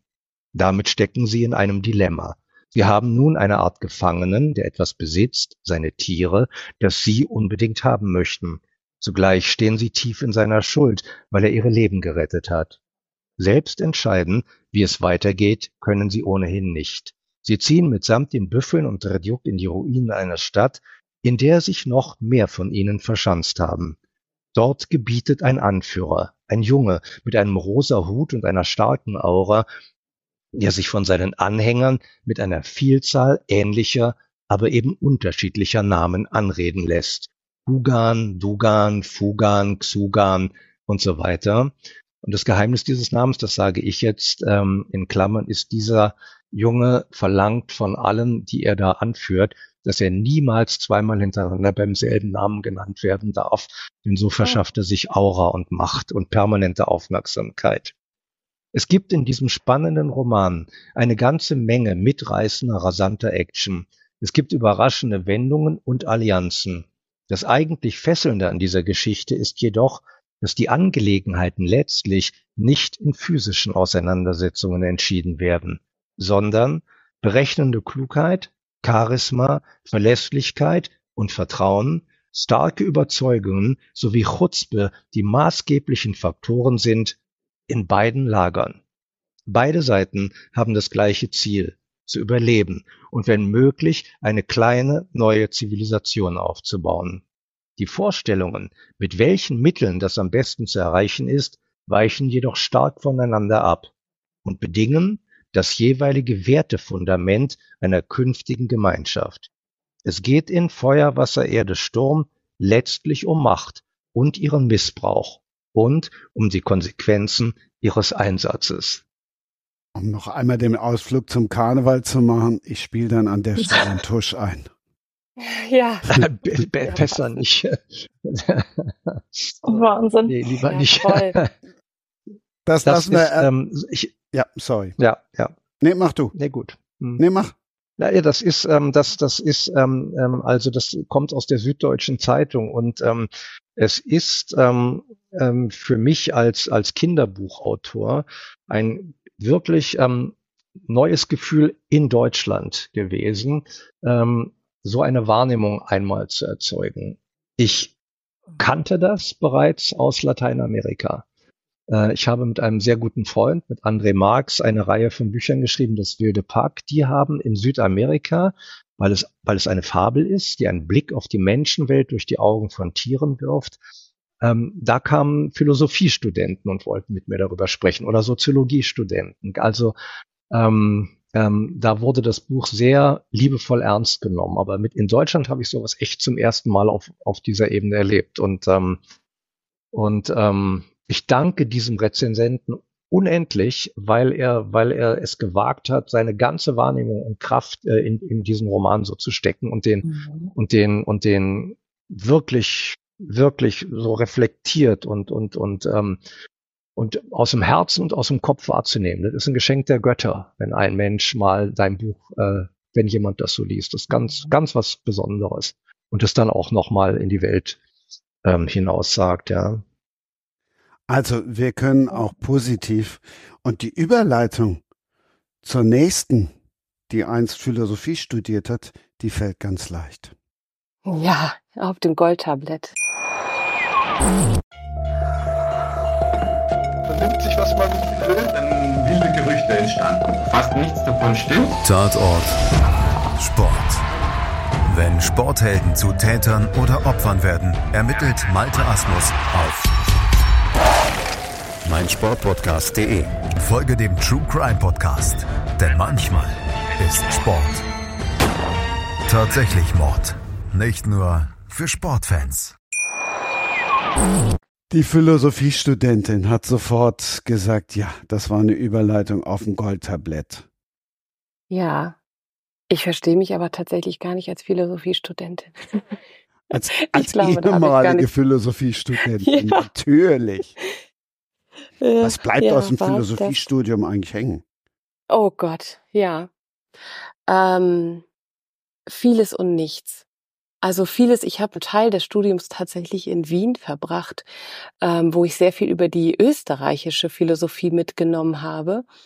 Äh, ich kann mich aber mehr an den Pater Noster erinnern als an die Vorlesung an sich. Allerdings habe ich eine besucht, da ging es auch um, um Utopien und Dystopien. Das war eine ganz, ganz tolle Vorlesung. Ähm, mir haben, glaube ich, die Ethik-Sachen immer am besten gefallen. Da konnte ich immer am besten mitarbeiten. Und all die äh, Logik-Sachen, ähm, da hatte ich so meine, meine Schwierigkeiten. Das war zu mathematisch.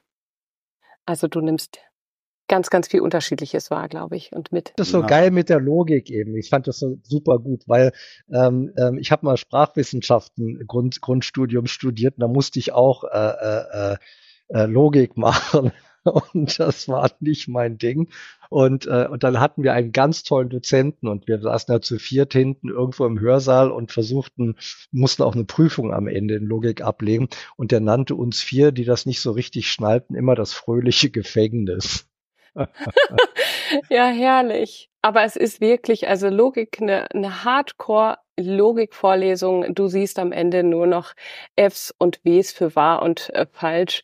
Ähm, also das hat wirklich ähm, etwas äh, mit viel Mathematik zu tun. Ich fand es super spannend, da reinzuschauen. Und ähm, ja, es hat ja auch nachher Konsequenzen für die Ethik, das so auseinander zu klamüsern.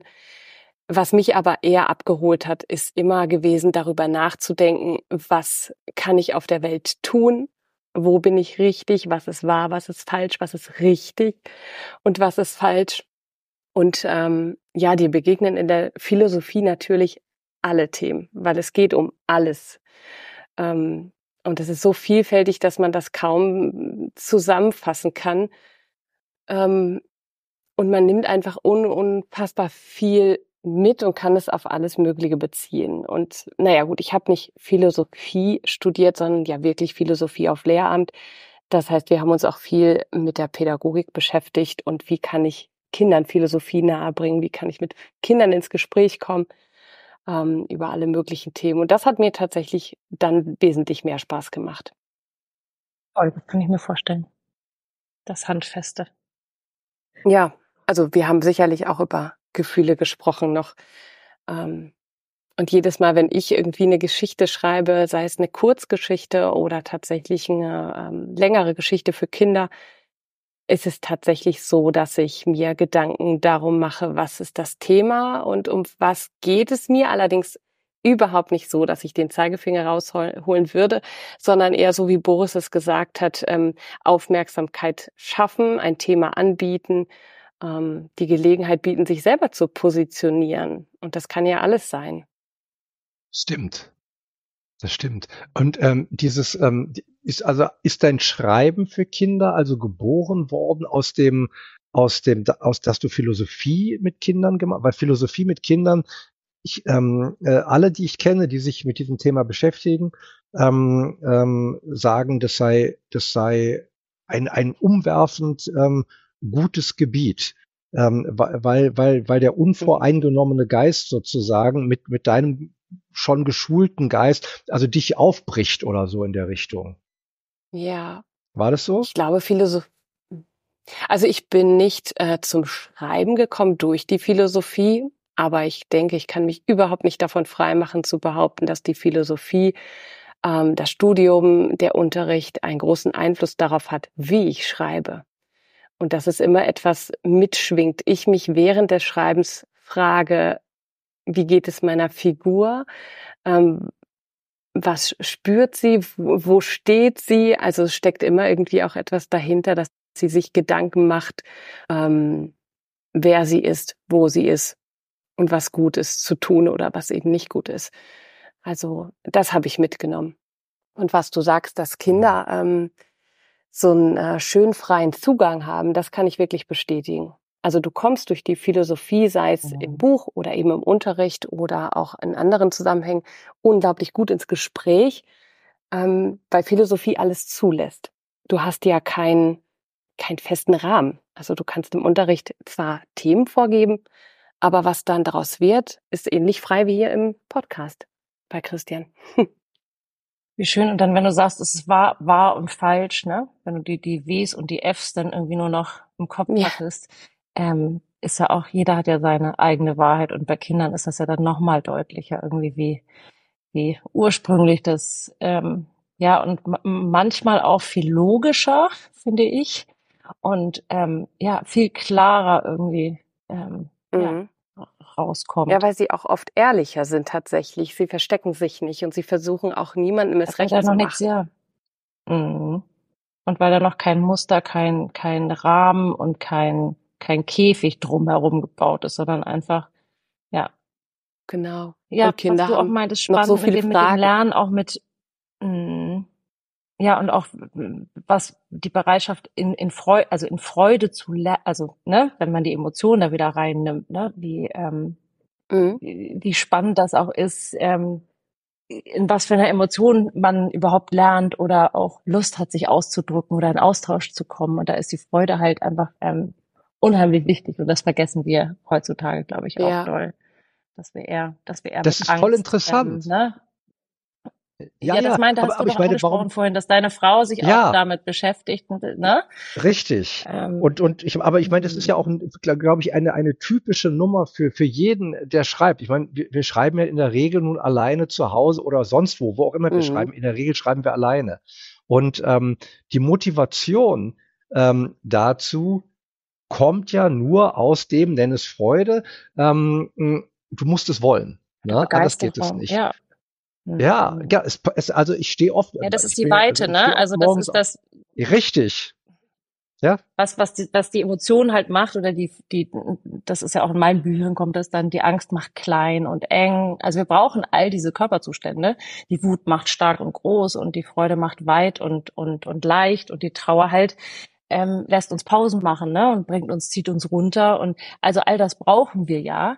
Nur wo ist denn der Geist geweitet oder wo sind wir weit und überhaupt, das ist ja alles Information, also das ganze Leben und alles ist Information. Ja. Und wo, wo kommen die denn am besten, in welchem Zustand ähm, kommen die am besten oder am wirkungsvollsten an? Und das ist nicht die Angst, das ist äh, auch nicht die Tra Traurigkeit und, und auch nicht die Wut, sondern das ist die Freude oder die Leichtigkeit oder die Begeisterung oder dieses im Flow sein. Äh, man kann, ne, you name it, also es gibt unterschiedliche ähm, Begriffe, aber es ist der Zustand eigentlich. So und das machen wir so falsch und deswegen ist es so. Also auch da kommt wieder meine Wut doll hoch. Es machen wir. Es ist so, mhm. es liegt so nahe und es liegt so auf der Hand, wie es eigentlich sein sollte und wir kriegen es ja überhaupt nicht gebacken. Also äh, ja. Man muss ja. es ja lernen, man muss es ja, man muss es ja erfahren.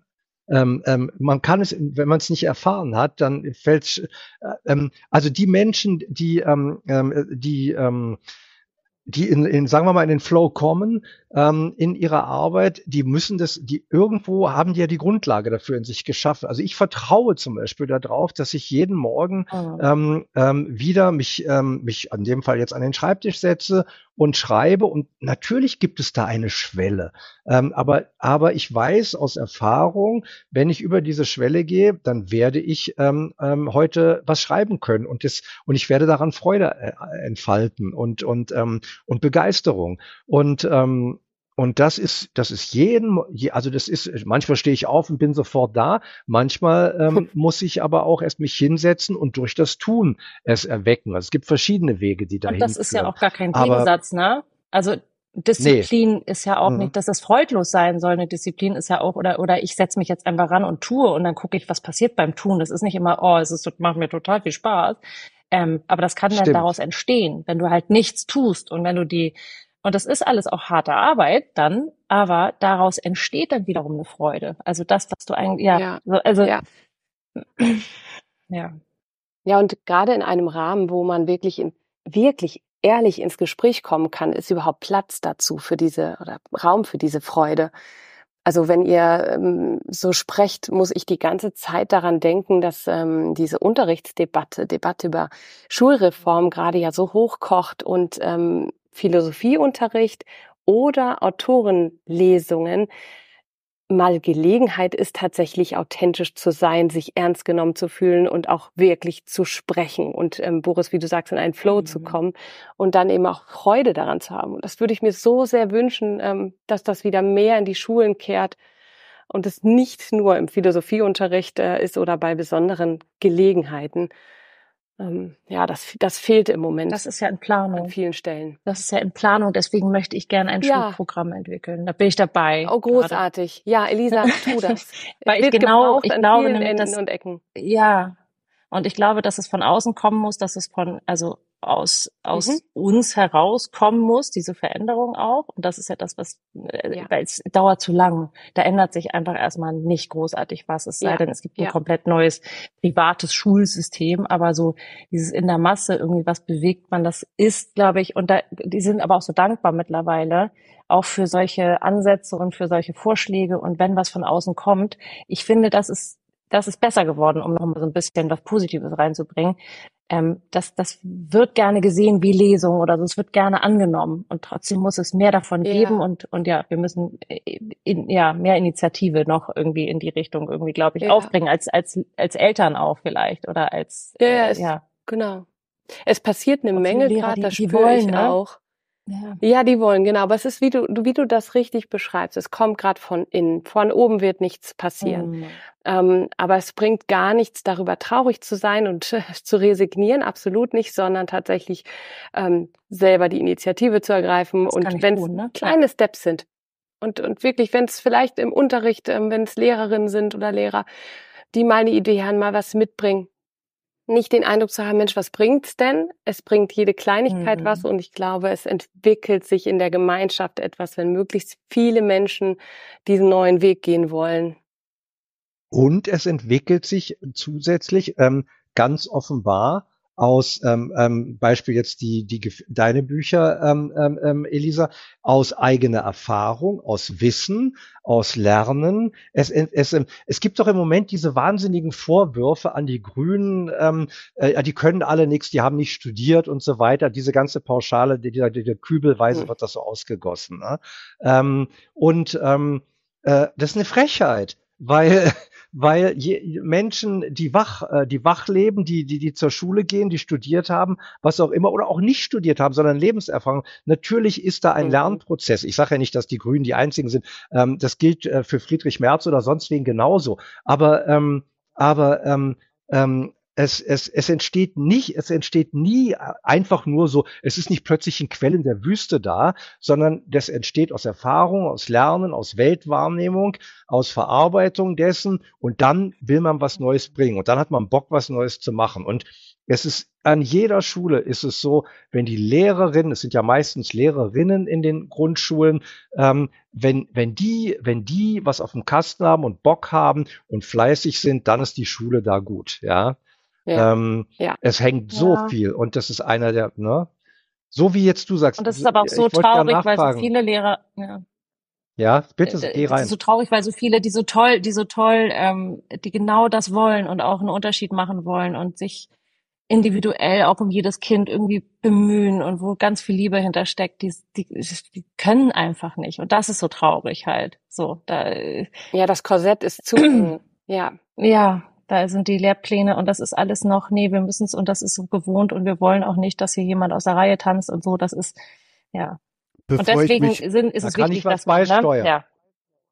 Naja. Wichtiger Punkt. Ähm, ähm, in der, in der, in der, ähm, hier wieder in dem autonomes Lernen ist das Stichwort. Autonomieförderung, ja. Und, ähm, und autonom, ähm, also es ist, ähm, es ist ja so, dass ähm, jeder Mensch ähm, lernt ja ein bisschen anders. Und, ähm, und auch diese, ähm, diese wissenschaftliche Forschung, ich gehe da wieder auf das Feld meiner Frau, ist, ähm, ist eben so, dass, ähm, dass, man, dass man bei Lernerautonomie auch sehen muss und das äh, mit dem Einzelnen, mit der Einzelnen, ähm, was, wo willst du hin, wofür willst du es, was ist deine Einschätzung dem gegenüber. Du gibst also Raum zur Selbstwahrnehmung und, ähm, und, und mit dieser äh, möglichst ähm, stattgefunden habenden Selbstwahrnehmung findest du dann auch individualisierte Wege des Lernens. Ähm, ne? ähm, da, damit hat sie angefangen, bevor das Ganze in die Forschung der, der Emotionen zwischen Lehrern und Lernenden und etc. ging. Und, ähm, und diese, und, und diese Auto, dieses autonome Lernen, das findet sich in so, in so Begriffen wie Selbstlernzentren oder so. Die gibt es international inzwischen. Die gibt es an der Universität in Mexiko oder eins der größten ist in Japan oder an der Freien Universität Berlin. Ähm, dort ähm, überall und Göttingen und weiß der Himmel wo überall, Braunschweig und, und Bremen und so weiter. Das sind im Moment ähm, Wege, ähm, die im, im, im, im Wachsen sind. Ähm, die Verantwortung ähm, auch des, ähm, das, also dass, dass du jemand an die Hand gibst, wie kann ich denn selber, wie kann ich mich selber zum Lernen erziehen und was will ich und was brauche ich dafür? Ähm, und das ist, das ist eigentlich so klar wenn man es erstmal Das heißt ja, sich dass man, anguckt, dass man den, weil es den Menschen die Eigenverantwortung zutraut erstmal, ne? Und das ist es Ja. ja auch. Also ich glaube, Genau. da ist dieses Vertrauen Genau. in den, nee, das macht keiner und die könnten und die würden doch alles, würde doch alles hier in Chaos enden. Da wird keiner wissen, was er denn, denn will oder so in sich rein, reinhorchen, dass er, dass er, ja, dass er eigenverantwortlich überhaupt, also autonom lernen könnte. Ich bewundere ja eure Werf und ich habe es ja vorhin schon gesagt, ich bin Rheinländer durch und durch optimistisch, aber beim Bildungssystem, da bewundere ich euren Optimismus. Da bin ich raus. Schaff den Föderalismus ab, dann hast du vielleicht ein vernünftiges Bildungssystem. Aber vielleicht geht es gar nicht um Optimismus. Ich glaube, den, ähm, den ich Elisa jetzt richtig verstanden habe, der klingt auch nicht unbedingt aus uns raus. Es ist eher ähm, das Bedürfnis, etwas tun zu wollen, eher ein Genau. äh, Aufrufen, ein wir, wir müssen das machen. Wenn wir es nicht tun, Ja, wird es genau. keiner tun. Also wir sind ziemlich sicher, dass nichts passiert. Ähm, aber es, es so hinzunehmen, das möchten wir, glaube ich, nicht. Also es möchten die Mütter nicht, die Eltern, die Väter, ähm, aber auch ja, alle anderen, die im Bildungswesen tätig sind oder annähernd mit Kindern in Berührung kommen, die merken, was da gerade los ist in Deutschland. Also es wird höchste Zeit. Aber können wir diesen Aufruf nicht auf alles beziehen, dann nicht nur auf die Schule? Und Boris hat ja eben schon drüber gesprochen. Also wenn wir jetzt zurückdenken an die ganzen Demonstrationen, vielleicht Ja. passiert ja wirklich jetzt auch mal was. Ja, ja. Hm. Dass wir mittendrin sind in dem, Ja, was das- ich in Geschichtsbüchern immer gesehen habe. Da, da war eine. Revolution und man, in Geschichtsbüchern liest man das so knapp und kurz zusammengefasst, aber wie es sich anfühlt, Teil und mittendrin zu sein in so einem, in so einer Umbruchphase, das kann man ja immer nur im Nachhinein bewerten oder so sehen, ne? Aber vielleicht, ja, vielleicht stecken wir mittendrin. Vielleicht fühlt es sich genauso an. Aber es, es wird, es wird scheiße anstrengend. Also, ähm, also mit aller, Ja. mit aller Liebe und aller Werf, also weil da gibt es auch immer, da gibt es natürlich auch die ganz harte Gegenseite ähm, und und dieses dieses Schutzbedürfnis, ich will in die Gruppe und die Gruppe ähm, macht der Boss und ähm, und äh, dann fühle ich mich angenommen und ähm, und und dann ist easy und so. Also ähm, und vor uns liegen sehr, sehr, sehr anstrengende Jahre. Ähm, ähm, ähm, vielleicht auch mehr als nur ein paar Jahre, vermute ich mal. Ähm, aber ähm, was, was, was, was mich in Deutschland echt, echt annervt, ist dieser, dieser latente Negative, diese Angst, dieses, was sich, dieses Negative sich einscharren, sich so, German Angst. so einen Bunker bauen wollen. Wie nennst du das? Mhm. Nein, The German Angst, Ich hab da- ich das nicht so, aber so. Ach so, The German Angst, okay, ja, das ist klar.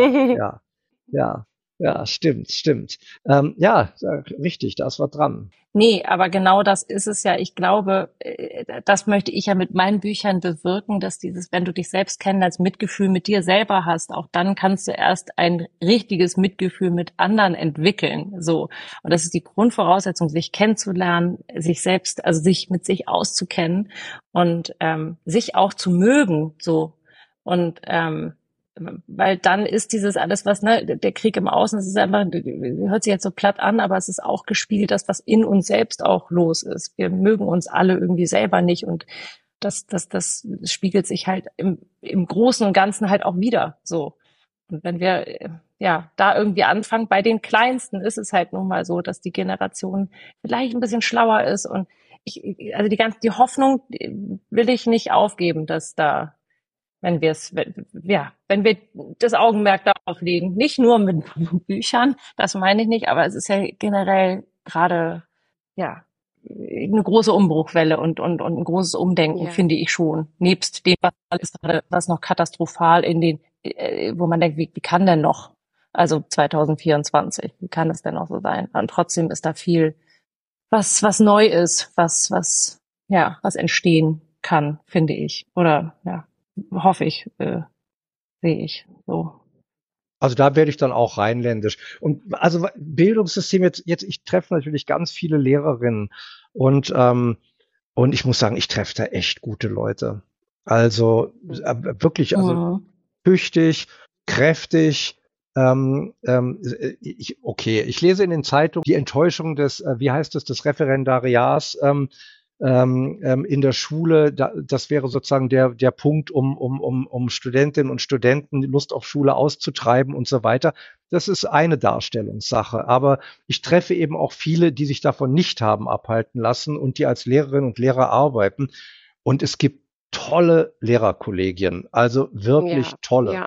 Und Total. so, und ähm, ja, also, also da ist eine, da ist eine große Kraft auch da. Und, ähm, und das ist ehrlich gesagt auch das, was ich, weil ich eben öfter mal da drin bin, ähm, durch die Lesung auch wahrnehme. Und ähm, da ist mir, mir, also im Einzelnen betrachtet ist mir nicht Angst und Bange. Ich weiß, dann kommen diese internationalen Mhm. Vergleiche und wir hängen hinten und so. Und ich glaube auch, dass das stimmt, weil ich weiß, dass ich erlebe, dass die, die in Italien eine gute Schulausbildung haben, die können echt mehr als, ähm, als wir hier und, ähm, und so. Also wir brauchen Lesen, wir brauchen Schreiben, wir brauchen Grundrechenarten, ähm, ähm, wir, wir brauchen Grundausbildung, also eigentlich so die, ähm, ja, die, die brauchen wir ganz genau. Und natürlich macht es dann einen Krieg und Sprachschwierigkeiten und so weiter und Menschen, die vor Hunger fliehen und so weiter, macht es nicht leichter. Aber wir müssen da durch. Wir müssen da durch. Und, ähm, und da hilft nur, wir brauchen, wir brauchen schon seit 20 Jahren mehr Lehrerinnen und Lehrer. Und da hat Deutschland leider sehr, sehr, sehr versagt. Ähm, wir haben zu wenig ausgebildet. Wir haben denen nicht Raum gegeben. Wir müssen denen auch mehr bezahlen ähm, und so weiter und so fort. Also, ähm, und das ist das Gleiche wie mit der Digitalisierung. Ähm, Deutschland hat sich auf seinen Meriten viel zu lange ausge, ausgeruht. Und, ähm, und das brauchen wir, brauchen wir mehr. Und diese Lehrer werden nicht alle aus Deutschland kommen. Die kommen aus Mhm. Indien, äh, die kommen sonst woher. Ähm, ähm, ja, die, das muss vernetzt laufen. Wir brauchen Europa. Europa ist äh, A und O. Und, ähm, und ähm, ja, mal sehen, ob sich das durchsetzt. Aber äh, de, de Fakt ist es, mein, mein Gott, wenn ich mich an der Universität da also als, als Mann meiner Frau bewege und die ganzen Menschen, die da arbeiten, kennenlerne, Mann, da sind ein paar Deutsche und da sind ein paar, die den deutschen Pass irgendwann ge bekommen, genommen haben und da sind ein paar, die haben vielleicht noch einen weiß ich welchen Pass, aber das, das Arbeiten, oh mein Gott, das läuft so international und das läuft. Schlimm Ja. ist halt nur, wenn du richtig gute Lehrerinnen hast und die hören dann einfach auf, die unterrichten nicht mehr, sondern Ja. schreiben stattdessen Bücher. Skandal! Ja, das Es war jetzt nicht Und- ganz und so einfach, eine, es war jetzt wirklich nicht ganz so einfach, da eine gelungene Überleitung hinzubekommen. hast du aber ganz Ich hätte toll auch-. Ich hätte auch sagen können, das Schönste an der Schule waren immer die Sommerferien. Nein, Aber- das ist so nicht. Aber ähm, was du da ansprichst, äh, Christian, wirklich, das berührt mich zutiefst, weil ich äh, kaum einen Tag hinter mich bringe, an dem ich im Grunde kein schlechtes Gewissen habe. Dass ich gerade als ungenutzte Ressource hier äh, zu Hause bin. Ähm, ich tröste mich damit, dass ich Lesungen mache und meine äh, Portion Schüler dort bekomme und das Gefühl habe, dass ich da auch ganz, ganz viel bewegen kann auf äh, noch viel intensivere Art und Weise. Ähm, ich das als Lehrerin tun kann oder auch auf kreativen Schreibwerkstätten ich mit den äh, Schülerinnen und Schülern arbeite. Aber ja, ich freue mich wirklich wahnsinnig, wenn ich wieder loslegen kann. Im Moment ist es halt mit drei Jungs zu Hause nicht ganz so einfach, wieder zurückzufinden in den Lehrerberuf, weil es eben ja schon doch äh, nicht nur ein Oktopusberuf ist, sondern wirklich äh, mehr als das. Es fordert äh, sehr viel von einem. Dafür gibt's ja dann ein schönes Buch. Ein Leuchtturmsommer voller Geheimnisse. Ja, richtig, genau.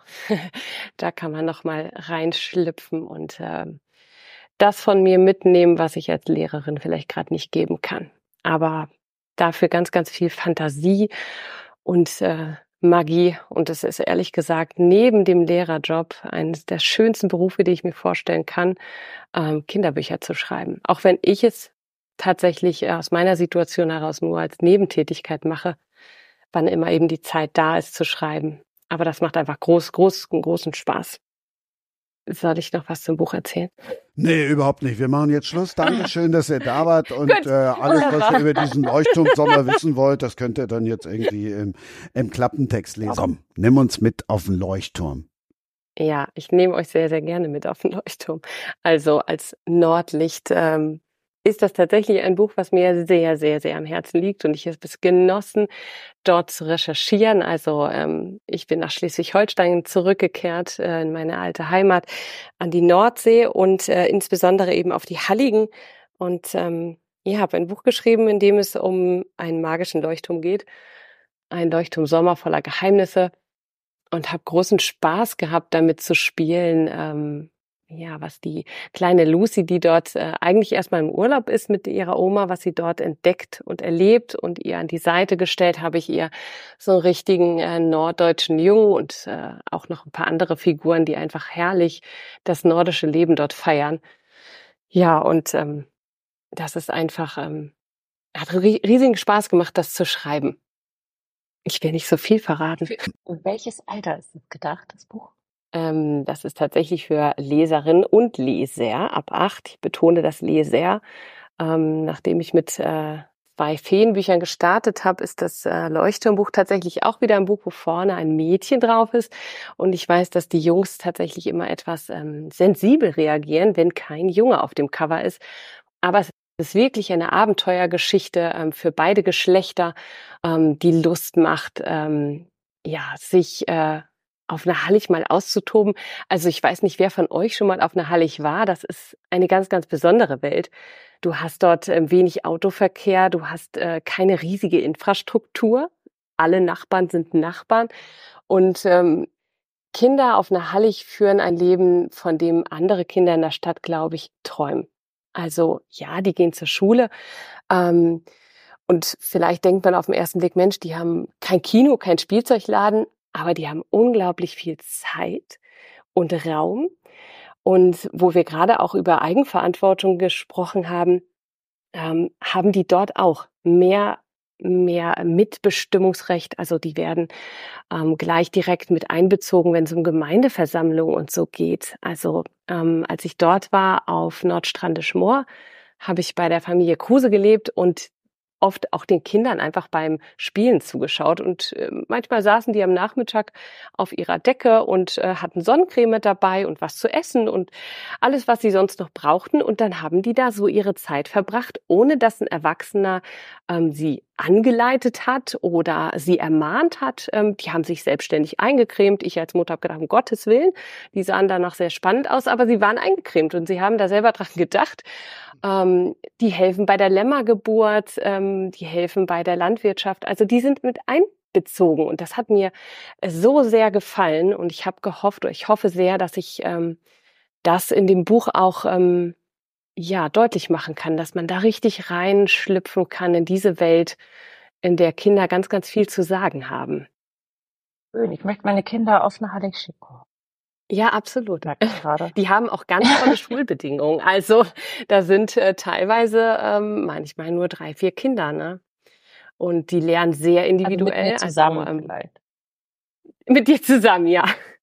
Ja.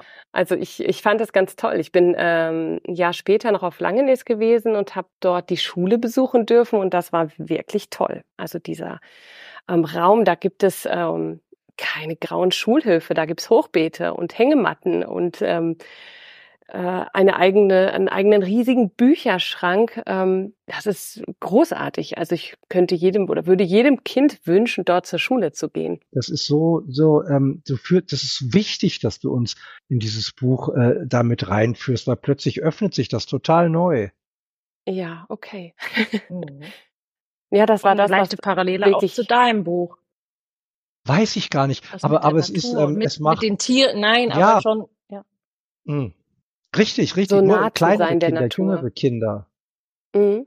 Toll. Ja, ich glaube, die Natur und die ähm, Wahrnehmung der Natur ist dort in der Hallig wirklich sehr ausgeprägt, weil dir bleibt ja gar nichts anderes übrig, als mit der Natur zu leben. Denn ähm, wenn die Ebbe da ist, kommst du nirgendwo hin. Und wenn die Sturmflut da ist und die Hallig äh, überschwemmt wird, dann bist du zu Hause. Also du, du musst diese Verbindung eingehen. Und so nehmen die auch, ja, auch den Klimawandel noch viel extremer wahr. Also da ist wirklich die Verbindung zu deinem Buch, Boris. Ähm, an dem Mhm. Klimawandel kam ich während der Recherche natürlich auch überhaupt nicht vorbei. Ich habe ihn nicht thematisiert in dem Buch tatsächlich, weil ich ähm, eine magische Geschichte erzählen wollte und wirklich die Atmosphäre einfangen wollte. Ähm, aber viel dran gedacht habe ich schon. Und es ist mir oft begegnet in der, im Gespräch mit den äh, Kindern, aber auch natürlich mit den Erwachsenen, die jeden Tag damit beschäftigt sind, äh, die Lahnung ähm, zu reparieren, ähm, zu kontrollieren, wo ist was kaputt gegangen, ähm, wo haben wir Land verloren, wo haben wir Land gewonnen. Das ist alles ein Riesenzusammenhang, ein Riesenspiel miteinander, Meer und Mensch. Ja, und wenn du sagst, dass die Kinder integriert werden, ernst genommen werden, dadurch natürlich auch, ne, Mhm. Teil von etwas sind und ähm, Ja. das haben wir hier ja weniger manchmal. Also dieses Ja, absolut gelebte Partizipation im, in höchstem Maße. Ja. Das hat mich sehr beeindruckt. Und ähm, genau, in dem Moment, wo ich die, ähm, die Leserinnen und Leser mitnehme auf die Hallig ähm, und in diesen Leuchtturm, in dem Lucy und ihr Freund Jonne natürlich ganz eigenverantwortlich ihr kleines Abenteuer erleben. Also Lucy will eine große Baumhauszentrale da oben bauen, abgeschottet von den Erwachsenen, ohne Blicke, ganz geschützt. Mal Kind sein, mal alles dürfen. Ähm, das ist natürlich toll. Also da ist das Kind in mir dann erwacht und ich hatte große Freude daran, das zu schreiben, was die beiden da planen und das machen können. fragen, wie viel von dir da drin steckt. Ich glaube, immer eine ganze Menge, oder? Könnt ihr ja so wahrscheinlich bestätigen. Also ähm, ich habe in einer Zeit oder ich bin in einer Zeit groß geworden, in der ich auch noch viele Freiheiten hatte. Ich bin in äh, einem Dorf namens Gettorf aufgewachsen. Das liegt nahe bei Kiel, ähm, beziehungsweise später noch äh, in einem noch kleineren Dorf äh, namens Tüttendorf. Und dort haben wir nicht mal mehr in dem Dorf gewohnt, äh, sondern auf einem Gutshof außerhalb des Dorfs und mein Schulweg bestand darin, anderthalb Kilometer zur Bushaltestelle zu fahren und dann erst weiter. Und dort habe ich aber eine Kindheit verbracht, die ich ähm, sehr schätze. Also ich hatte alle Freiheiten. Wir sind ähm, in der Natur umhergewandert. Wir hatten da ganz, ganz viel äh, Wald um uns rum. Und ja, ich habe ein kleines Lucy-Leben tatsächlich gehabt, wofür ich meinen Eltern sehr, sehr dankbar bin. Und es war eben sehr naturnah. Und wir durften auch mit dem Zug alleine zum Strand fahren, uns ein Eis kaufen und all das. Und das dürfen viele Stadtkinder nicht. Ähm, und bei den Dorfkindern weiß ich es nicht genau, je nachdem, was so in der Nähe ist. Ne? Also ob du wegkommst alleine und ob man es dir zutraut. Also viele Eltern sind einfach vorsichtiger heute. Das kann man ja so sagen, glaube ich. Maren, das ist, das ist, ähm, ich bin ja aufgewachsen in Berlin, also ich bin 64 geboren und ähm, und Ja. wir haben in dieser Zeit ähm, haben wir uns in Berlin noch ganz anders bewegt als heute. Also wir hatten erstens Ja. ähm, äh, ich bin in einem Häuserblock aufgewachsen, da in der Mitte war das Dach einer Tiefgarage und alle Kinder aus dem Häuserblock, das waren bestimmt so 100 Wohnungen, die dort lebten, trafen sich in der Mitte auf der, auf der, auf der, auf dem Garagendach. Das war eine riesige Asphaltfläche mit Teppichklopfstangen und so da drauf. Und, Ach, und wir sind aber auch um die Häuser gezogen und haben, und haben drumherum äh, gelebt. Und, und da waren halt diese kleineren Läden früher, wo wir Süßigkeiten gekauft haben ähm, und so weiter. Dann gab es noch Sperrmüll. Äh, und dann haben wir uns da immer äh, die ganzen alten Schränke und was man sich so finden konnte, haben wir genommen ja, und dann haben wir Höhlen daraus gebaut und so. Ja. Und, und, ähm, und das ist allein, und das ist so deine Hallig. Also mein Berlin war deine ja. Hallig. Und ähm, ja. Und das gibt's heute aber nicht mehr. Ja, selten. Das gibt's heute so nicht mehr. Also ja, ja, weil viel viel mehr Autoverkehr, sehr selten, richtig, mhm. viel mehr Autoverkehr. Es gibt so, ähm, also so die 70er Jahre hatten schon einen für Kinder möglicherweise auch einen einen Charme, ein, oder oder eine Freiheit ist vielleicht besser, die ähm, die ganz wesentlich auch heute noch mein Schreiben prägt. Oder denke ich jetzt gerade dran, wenn du von der Hallig erzählst und wenn, äh, wenn, wenn Elisa fragt, ist da auch deine Kindheit drin? Mhm. Ja, ich glaube, das ist auch der Grund, warum viele, ich nenne sie mal Bullabü-Bücher, so gut funktionieren. Warum viele Eltern vor allem danach greifen, weil sie sich zurücksehnen und ihren Kindern das wünschen. Aber auch äh, Kinder, die Begeisterung dafür haben, zu sehen, ach Mensch, toll, also sich fallen zu lassen, meine Kinder lieben es, wenn wir Sommerurlaub auf dem Campingplatz machen, weil sie dann ein ganz kleines Stückchen von dieser Kindheit haben. Mal eine Woche nichts vorhaben, mal eine Woche ähm, selber zu entscheiden, was, was möchte ich machen, Dinge zu entdecken, auf Schatzsuche zu gehen. Ähm, also heutzutage haben meine Kinder ganz ehrlich so viele Termine ähm, und wir versuchen es schon einzuschränken, dass da ka kaum Raum ist dafür. Und ich glaube, mhm. das ist, ähm, das könnte durch die Bücher verschenken, nochmal kurz zurückzuschlüpfen und das zu genießen.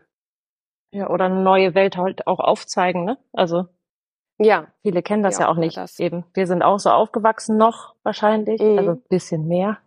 Aber jetzt ist es halt, viele kennen das gar nicht, in der Natur zu sein oder irgendwie, ja, Abenteuer ja. zu erleben und selbst auch sich was auszudenken. So, das ist, ja, ähm, ja ja, was mich manchmal wundert ist, und da mache ich mich, äh, nehme ich mich nicht aus, dass viele Eltern ähm, sich sich so wenig und ihren Kindern so wenig zutrauen, sich frei zu bewegen. Also ich, ich, ich kann mich da wirklich nicht ausnehmen. Also ich denke viel nach, was passieren kann. Ähm, möglich hat meine Kinder weniger, als ich es früher hatte. Also ich, wir haben einen Spielplatz direkt vor, die, vor der Tür. Natürlich dürfen die da alleine hinlaufen. Aber dann hört man einmal eine Geschichte, dass da jemand rumstand mit komischen Leuten oder Dinge getan hat, die nicht auf den Spielplatz gehören und man macht sich wieder Sorgen. Und ähm, ja, vielleicht ein Appell an alle Eltern, mehr Mut zu haben, aber es ist auch verdammt schwer heute, das zuzulassen. Ja, wir wohnen ja, ja nicht ja. auf einer Hallig oder auch nicht auf dem Campingplatz. Nee, genau. Ja, auf der Hallig geht das. Nee, aber, aber es ist, aber, aber es ist auch wirklich so, ich denke gerade an einen, einen alten Schweizer Freund, äh, dessen, dessen Großmutter wohnte ähm, ah, da unten am, am, am, am, am Lago Maggiore und in so mhm. einem kleinen Ort. Und da gab es also lange keine Fernseher in dem Ort. Und irgendwann, äh, und die, die, die Haustüren standen immer offen. Und, äh, und irgendwann kam dann der Fernseher, und dann guckten sie abends Fernsehen und bald darauf wurde die Haustür abends abgeschlossen von innen. Ja. ja. Und, ähm, und mhm. ähm, bei allem, was nun wirklich auch passiert, etc. Aber ähm, man kriegt ja auch ein Mindset, ne? Und, ja. ähm, und ähm, mein Bruder zum Beispiel ist Erzieher und der, ähm, also der hat, der führt eine Kita mit mit einer Freundin zusammen und äh, und die machen, die gehen ganz viel, die gehen mit den Kindern sehr sehr viel raus auf den Spielplatz, also Wind und Wetter unabhängig und äh, und versuchen die viel ähm, also viel Raum zu schaffen, soweit das in so einer Kita-Gruppe ähm, mhm. geht. Die sind natürlich nicht unbeaufsichtigt, die Kinder, aber sie, aber da ist, ähm, ja was anderes, als nur drin zu spielen und so, ne? Ja. Mitten in Berlin, mitten in Berlin, in Kreuzberg. Doch, das geht schon. Also mein Bruder mhm. hat sich jetzt auch tatsächlich ganz, ganz bewusst für eine Waldkita entschieden. Ähm, einfach aus dem Grund, dass er ähm, seinem Kind wünscht, nicht angeleitet zu spielen, nicht angeleitet durch Personen, sondern auch durch Spielzeug, sondern eben kreativ zu schauen, was kann ich mit dem machen, was da ist. Also wenn du sagst, Höhlen bauen, entweder aus Sperrmüll oder wir hatten nur Stöcker. Ähm, aber da waren wir unglaublich kreativ und Kreativität ist für die Entwicklung ja unentbehrlich. Ja. Das ist bei den Erwachsenen ja nicht anders. Und es geht Ja, tatsächlich im Podcast so, dass du die Gäste alleine spielen lassen kannst. Danke mir.